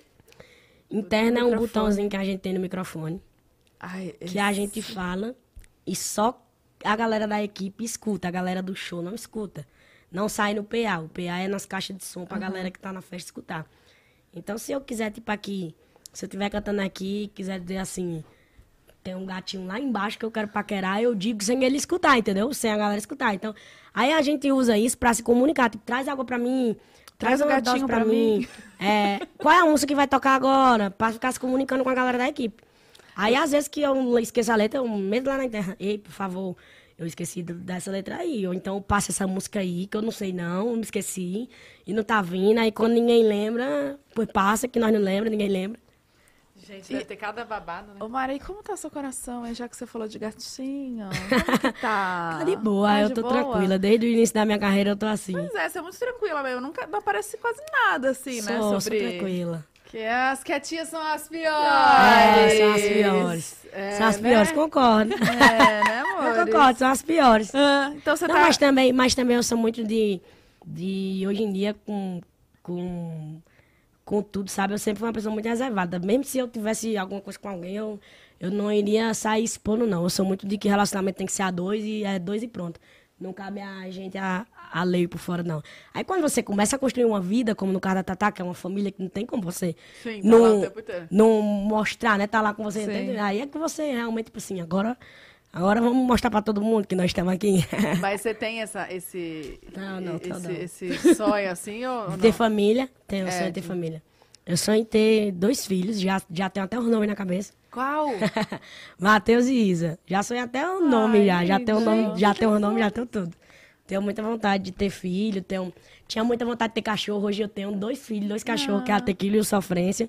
Que é o... Tequila e o sofrência. É. Eu amo os dois Toma juntos. tequila, Tu sabe, também. por, tu sabe por que que... que... É justo, foi tipo isso. Tá vendo como o meu pensamento não é um pensamento em vão? Agora a minha equipe vai ver. Quando eu coloquei Faz o nome, sentido. eu comprei a Speed primeiro, né? A Speed é alemãzinha, ela é pequenininha, mini. Aí, aí falei assim, vou colocar o nome de Tequila. Aí botei o nome Tequila. Aí quando eu comprei o Golden, que é o Sofrência, que eu queria muito, sempre foi meu sonho ter o Golden. Só que eu esperava comprar minha casa, porque apartamento pra eles é ruim, e eles são grandão e dão trabalho, né? Aí eu disse, vou primeiro ter a experiência com a Speed, que é pequenininha, depois vou pro grandão. Aí comprei o Golden, aí já na minha cabeça era sofrência. Porque meus planos é tirar, um sofá, tirar uma foto no sofá da minha sala, no domingão, entendeu? E colocar a legenda. E aí, nesse domingão, alguém tá escutando a sofrência e tomando uma tequila? E cadê a foto? Alguém tá escutando? Não tirei ainda, porque minha sala Como tá assim? arquitetando. A minha sala tá arquitetando. Minha casa, eu comprei recentemente, aí tá aquela quebradeira de arquitetura. Tá, Aí de obra. é, de Então, a obra. primeira Ave foto Maria. na casa nova- Nem fala, pelo amor de Deus. O que? Obra? De obra é dor de cabeça. Tá pra, pra acabar quando? Assim, esse ano Eu ainda? não sei se acaba esse ano ainda não. Meu pai. Acho que só ano que vem. E é em Fortaleza também? É em Fortaleza. Não, mas eu já tô dentro da casa. Eu tô só, Ah, tá. eu tô só arquitetando certos zonas da Eu não casa. sei o que é pior, morar na reforma ou esperar Mora- ela. Morar na reforma é pior. Morar. É, morar, morar, Morar. é pior. É porque tu chega no teu quarto e tu quer descansar e tá, tá ajeitando alguma coisa no teu quarto, é, ou no quarto vizinho, é, é pior morar. Ô Mari, e tem alguma coisa que você sente falta desses anos atrás de, de anonimato? Ah, eu acho que o que eu mais sinto falta, não é... Hoje eu consigo fazer tudo ainda. Antes era que eu tinha aquela besteira de, ah, não vou pra tal canto não, porque vai, vai, não vai dar certo, não sei o quê. Hoje não, hoje eu vou. Só que você tem que ter a cabeça de que você vai, que chegar lá você vai ser reconhecido, entendeu? Não, não tem como mais... Agora, o que eu sinto falta é de fazer coisas que, tipo assim, antes eu fazia as coisas ninguém sabia. Hoje eu faço, todo, todo mundo sabe. Cai na boca do povo, né? Então, assim, é, você sente falta um pouquinho da sua privacidade. Privacidade de quê? De tipo, de você estar numa festa bebendo e as pessoas não tá. Eu criei delay. Criei delay. Eu criei um delay que hoje, se eu tiver aqui, uma pessoa tiver aqui nas minhas costas, nas minhas costas, ela puxar um celular pra tirar uma foto minha, eu já viro, eu já sinto. Só pela movimentação e pelo. Eu tenho, entendeu? Porque acontece muito com a gente, da gente estar nos cantos e as pessoas fotografando a gente. Então, assim, a única já coisa. que- percebe, né? A única tipo, coisa é sem, isso. Sem pedir pra tirar foto, tirar foto de longe, assim. É, tipo assim, olha aqui quem tá aqui, aí pai tira foto, é a Tatá, e tira foto tudo com você no Ah, não canto. gosto Às vezes tu nem queria que ninguém soubesse que tava naquele canto, eu já sofri demais com isso, ó. Deus não queria que ninguém soubesse que eu tava naquele canto, aí pá, toma foto, aí eu recebia só, mas tá em tal canto. Tô, né? Tô, né? Não, mas se eu vejo alguém de longe, eu falo, vem aqui. É, melhor, é melhor. É, vem, vamos tirar logo uma foto do que. Então, a única, a única foto que eu sinto mais é da privacidade, tipo assim, você tá fazendo uma coisa e não ter toda hora medo de estar alguém te, te filmando, te gravando. Não é que tu tá fazendo a coisa errada, tipo assim, eu não gosto de beber e o povo tá tirando foto minha bebendo. Porque querendo ou não, influenciar as pessoas a beber, entendeu? Todo mundo sabe que eu bebo, bebo. Digo isso direto. Quando aparece de ressaca, a galera já reconhece, entendeu? sabe. Só que eu não gosto de estar mostrando, que tipo assim, tem criança que segue e vê, entendeu? Sim. Aí eu não gosto de estar mostrando, aí às vezes vaza. E o que, que você É, gosta tem coisas que, né, não, não precisa mesmo. O que, que você gosta de tomar? assim? Whisky. Whisky, Pô, mulher? gente. Ai, gente, Aí com é 22 anos tomando whisky. E eu gosto muito de odipá. Mas tá, tá na Não moda posso esse negar que eu de gosto de aí. odipá. Ué, esse é o caro, né? Não, não é não, não é tanto não. Qual que é? O quê? O caro? Eu acho que é o quê? Ixi, 200 tem- reais um litro de odipá? Menos? É. Menos, é uns 150, Ah, ela é 150. humilde. Mas aí Tá você toma, continua nela. você toma cowboy ou com gelo? Eu tomo com gelo Hum, água de coco. um Red Bullzinho, um negócio energéticozinho. Gente, Gente, mas a ressaca de uísque é babado, viu? não é? Pois tu acredita que eu não sinto. Agora, se eu tomar gin, Bate. eu fico louca. Não bate, não, eu fico louca. Eu Você saio tá de mim. Sério, eu saio de mim com, com whisky. Esses dias eu tomei, porque é o que tinha. Aí tem que eu É o tomar. que tem, toma aí, é. É isso aí. Aí é eu fiquei doida. Eu adoro, eu adoro assim, quando chega nesse nível, assim, eu bebo o que tem. Era o que tinha. Era o que tinha. Então eu bebi. Tudo, só, Né? só, Não tem a escolha. só vem tudo. Era isso que tinha, vamos, vamos aí. Quando o rolê tá empolgado, aí só tem isso aqui, acabou, vixe. Vamos nesse. Olha aqui, então, você, vi- sua vida inteira, né? Sua vida inteira agora nesse, nesses últimos anos, é show, né? Tudo em volta do show. E aí, você passa grande parte do seu tempo em festa. Você ainda tem energia ir em outras festas sem ser as que você canta? É assim, eu vou de vez em quando, mas antes eu tinha muita, muita vontade, muito desejo por festa, por farra. Hoje em dia, ai, vai, farrear, farrear como? Às vezes, depois de algumas festas, eu faço afters. Né, nos camarins. Por que, que eu tô dizendo isso? Porque já tá chegando um ponto que tá começando a chegar mensagem do meu direct. Tu fez festa em tal canto, eu, eu vi tu entrando no camarim, tava tendo um after, então assim, né? Não posso esconder, né? Porque já, já vai vir à tona aí. Mário Fernandes faz after apocalíptico. Assim que é bom! Gente. Ô, Não. Você pega a roleta pra gente fazer assim, pode aí- girar, please? Aí, geralmente a gente faz. Geralmente a gente faz.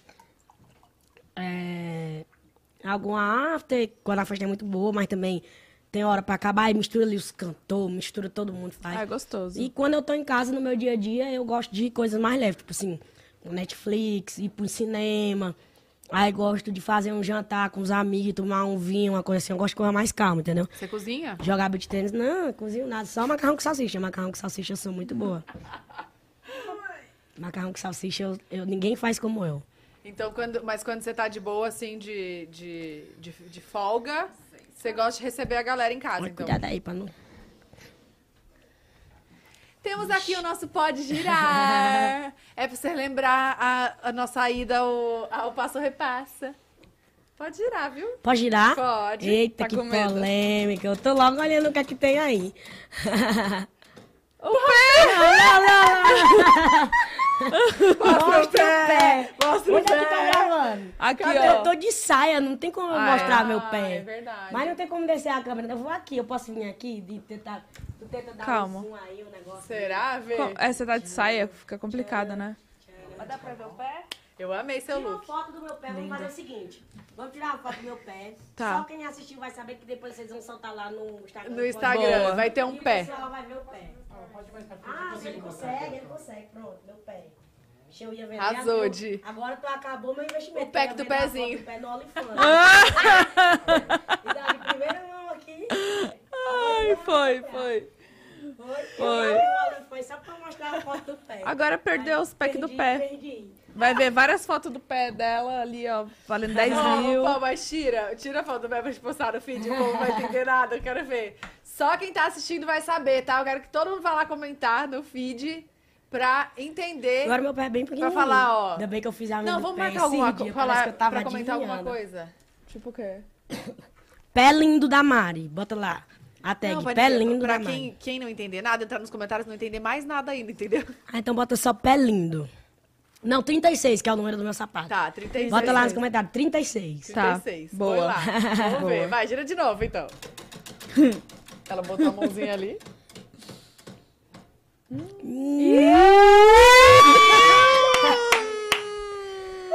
Dei o celular. Deus, celular e apague ali as coisas. Apaga agora! Gente, olha Ai, o que gente, ainda bem que eu caiu. não tenho nenhuma mensagem. Não respondida, né, Mari? É, não tá com solicitações. A minha notificação é pra mostrar só a notificação. Solicitações de mensagem, amor, no Instagram. Ah, no Instagram. Graças a Deus que é no Instagram. Gente. O WhatsApp é pior. Eu já tava pensando que era no WhatsApp, eu tava muito preocupada já, gente. Ainda bem que aqui tinha que era Organizações MFZ, que é um grupo que eu tenho com os meus assessores aí. Vai, solicitações. De- é, todas as Principais. solicitações as principais, né? Principais. A gente quer isso. Vamos pro babado. Nossa, eu nem olhei hoje. Se alguém tiver me mandando uma mensagem, eu não sei quem mandou. Carregando, a internet tá ruim, ou coisa Quer boa. conectar no Wi-Fi? Não tem problema. Aquelas que Ah, eu quero, mas é sério, o meu 4G tá ruim. Tem que conectar pra poder a gente abrir e ver. ver o- É, qual Olha, é deu mesmo? salvando, deu salvando. Será que tem alguma polêmica aqui? Alguma solicitação de algum famoso? Alguém assim? Põe. É, escreve, não tem senha. Não tem senha. Meu celular tinha caído agora que eu vi, a gente tava no chão esse tempo como? Peguei com o dedão do pé. Meu Deus. É assim que grávida se vira. Tá aqui as minhas últimas solicitações. Ali, amiga, não enxergo. Daqui. Pode olhar.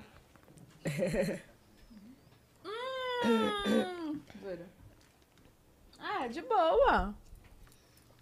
Não sei quem é, nunca vi, não. Não? Minhas solicitações não olho, infelizmente eu sou meio ruim. Pra olhar mesmo.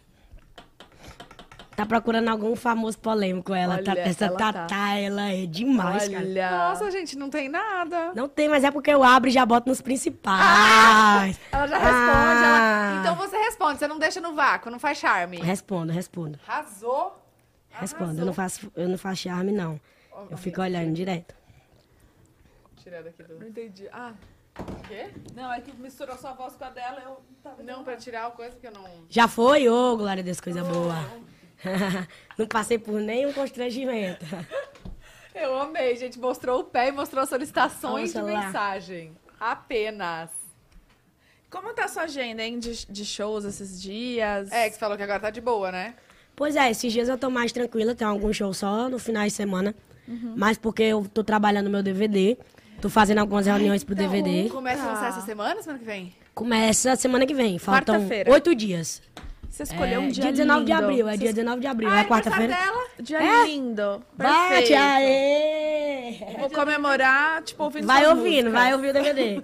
pois é, o DVD a gente gravou dia 22 de março, foi aqui em São Paulo. Aí decidimos fazer o planejamento parecido com o planejamento do ano passado. Que foi com um mês depois, pra não perder o time do DVD, não perder o clima, já lançar logo.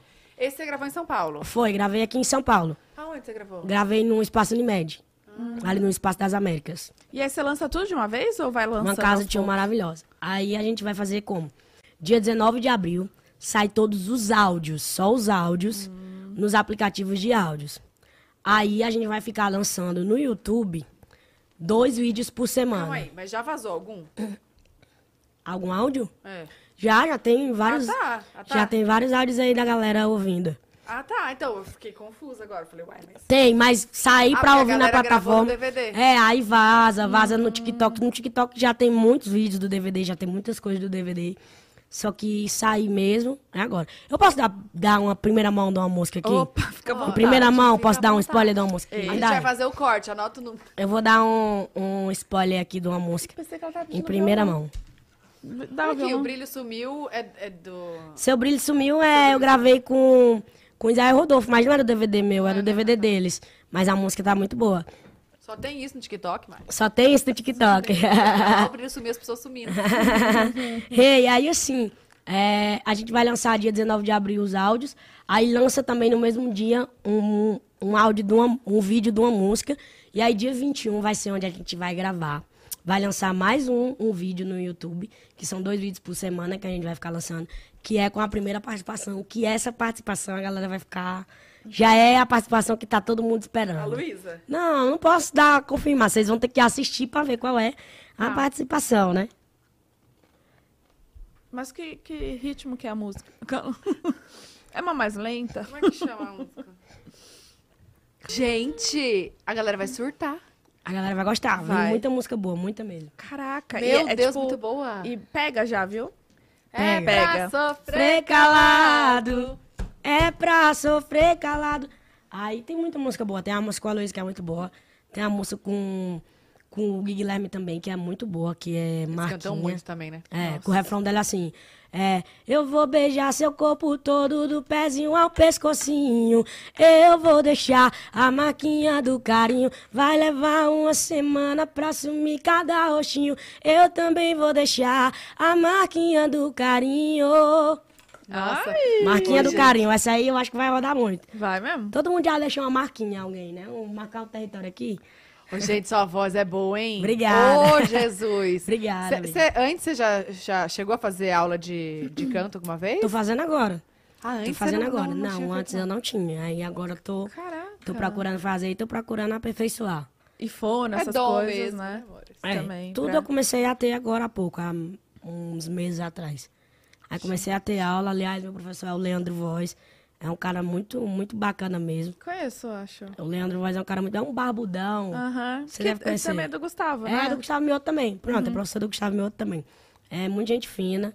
é, tem me ajudado muito aí a evoluir. Que legal. Tudo. Tá, e aí eu queria mais spoilers assim do DVD. Vamos lá. Vai sair. É, depois de- vai sair duas, dois vídeos por semana. Por semana. O, É. o áudio lança tudo junto, dois vídeos por semana.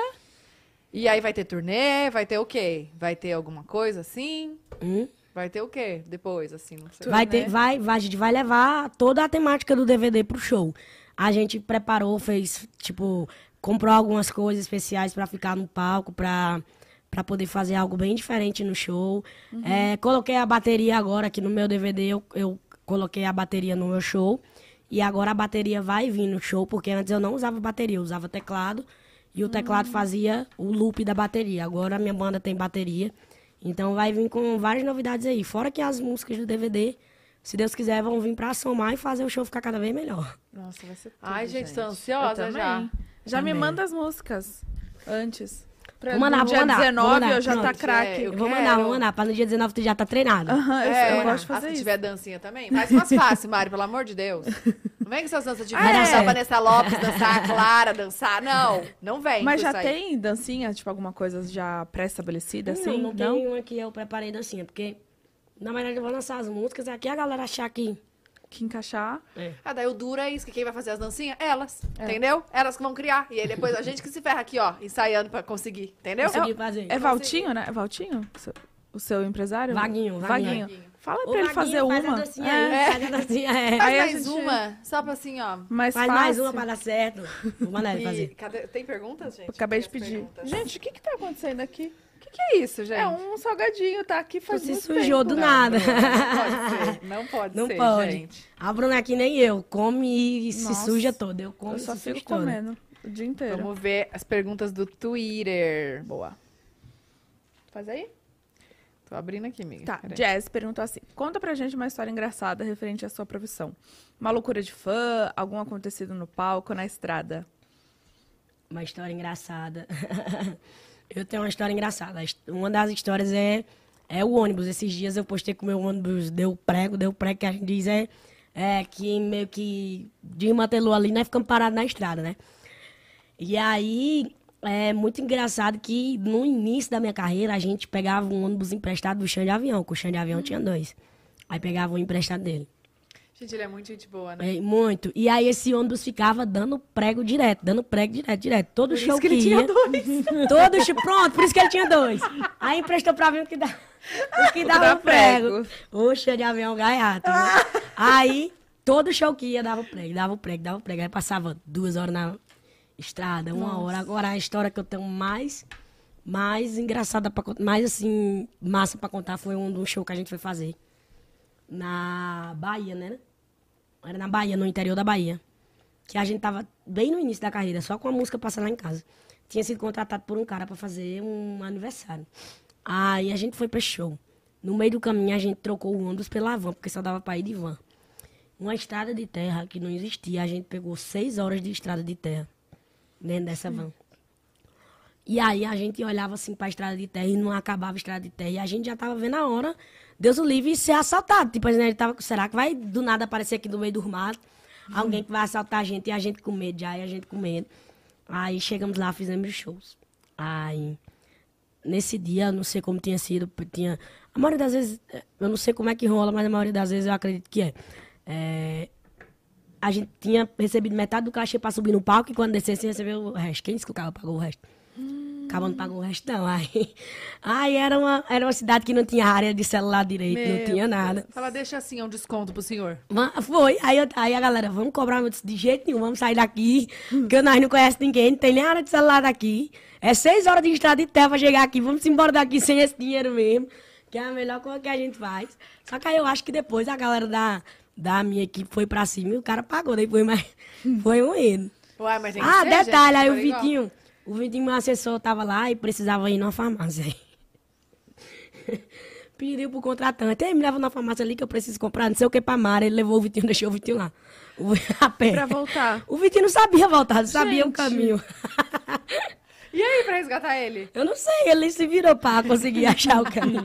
Eu não sei, até hoje tá lá. Vitinho, o quê? Ele não trabalha mais com a gente. Tá desaparecido. É, a Fernanda perguntou, qual o seu fit dos sonhos?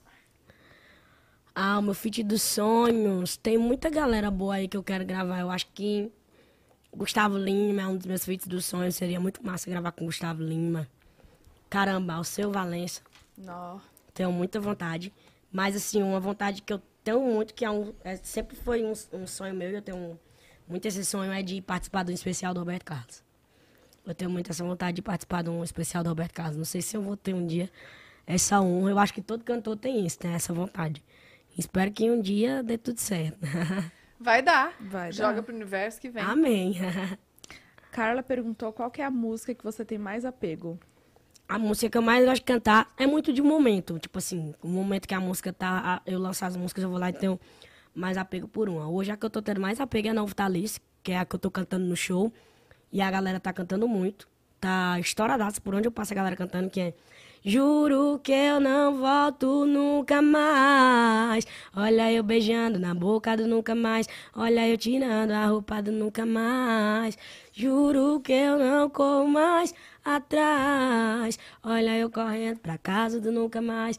Olha me acabando na cama do nunca mais. Mas comunicação falhou, tem um apego muito grande, intuição principalmente. Porque intuição. Ah, ah, nunca É com o Matheus Cauã, né? Matheus Cauã. tá. Nunca mais não vitalício é com Matheus Cauã. Música nova que a gente gravou agora no Basiquinho 2 deles. Aí a, a Intuição também é uma música que eu tenho um chamego muito grande, porque querendo ou não, ela é a música ali do momento mais espetacular do meu show, que é onde a galera liga a lanterna do celular e faz aquele momento no escuro e só as lanternas e a galera canta. A minha intuição não falha. É muito massa, é uma das músicas que eu tenho assim, mais chamego, mais apego. Que emociona Ah, é- também, boa, né? é. É. Paulista da Mari Fernandes. Como se sente vendo seu trabalho e você sendo reconhecida pelo seu talento? Te amo, Mari. Ah, eu me sinto muito feliz. É uma gratidão, assim, muito grande que, que não cabe no peito. A cada dia que passa eu me surpreendo mais ainda de onde o meu trabalho tem chegado, quanto tem chegado tão longe e onde eu sonhei. E aquele sentimento de alívio também, porque eu queria tanto isso e hoje ver se realizando é, é aquele alívio de, poxa, graças a Deus, eu consegui. Você sonhava, você imaginava, eu sei que você sonhava isso, mas você imaginava que ia ser tanto assim? não, não imaginava não. Que ia ser dessa maneira que, que vem sendo ultimamente, não. Nossa, imagina, deve dar um frio na barriga, né? Porra. A Yasmin. Mari, qual foi a primeira coisa que você comprou com seu cachê grande? primeira coisa que eu comprei foi meu carro. Meu primeiro carro. Que já não é mais o mesmo, eu troquei, mas foi a primeira coisa que eu comprei com meu cachê grande foi meu carro. Você gosta de carro? Gosto, gosto muito de Enten- carro. Entende. É, mas na época eu comprei mesmo porque eu não tava mais conseguindo andar de Uber.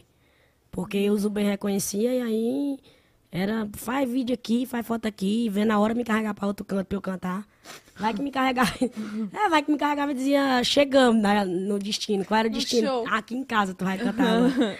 Já separei a galera aqui. Aí, no churrasco aqui em casa, aí eu comecei a andar de carro. Não conseguia mais conversar no celular dentro do Uber, falar nada com ninguém. Não tinha mais privacidade dentro do Uber, aí eu comprei o carro. Verdade. Mas você gosta de dirigir ou alguém dirige? Gosto de dirigir, mas geralmente é mais as pessoas que dirigem.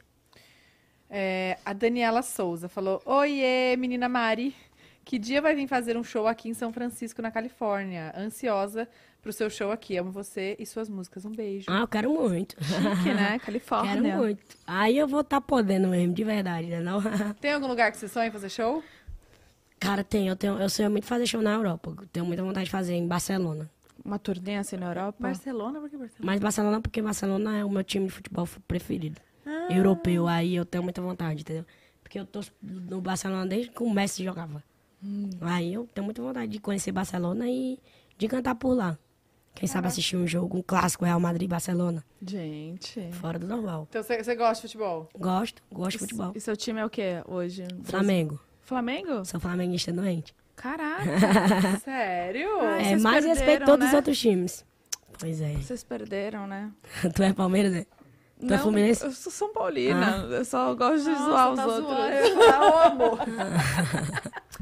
Ai, eu posso falar que o meu Grêmio foi campeão gaúcho. Ah, tu é Grêmio. Por isso tu veio de azul aí, Foi. eu do Ah, Flamengo. ela. Azul e eu de vermelho do Flamengo. E a? Bruna de São Paulo, faltou o vermelho. O, batom. vermelho tá. Na calcinha. Não vou falar. Aquelas. Besta. Mari, tá aí a agenda, a agenda de shows. Agora tá mais de boa por conta do DVD. Aí tá- também tá dando um descanso, é porque a gente tava falando isso antes, né? É bom a galera saber. Tá dando um descanso por causa de São João. Do São João, é. O São João vem aí. E eu já tô assim com bastante show. Em junho eu tenho uns 33 shows. Mas já tá com a agenda em- fechada, não. Hã? Tá com a agenda fechada, não entra mais. Já, não entra mais. Julho eu tenho mais uns 30 também. Tem muito show. E aí, agosto, você faz o quê? Agosto eu pego umas férias, né? Eu quero pegar umas férias, se Deus quiser. E já tem planos? Minha última férias em agosto foi pra Noronha. Depois de São João, eu passei um dia lá em Noronha. Muito bom. Ai, que delícia. delícia. Você gosta de praia, assim, então? É, nessa época é gostoso também, né? Dar uma... Então vem aí as viagens, São João. Ai, Mari, amei que você veio. Amei. Obrigada? Esse docinho aqui, Saber. Bom, né? Fica à vontade, é pra você.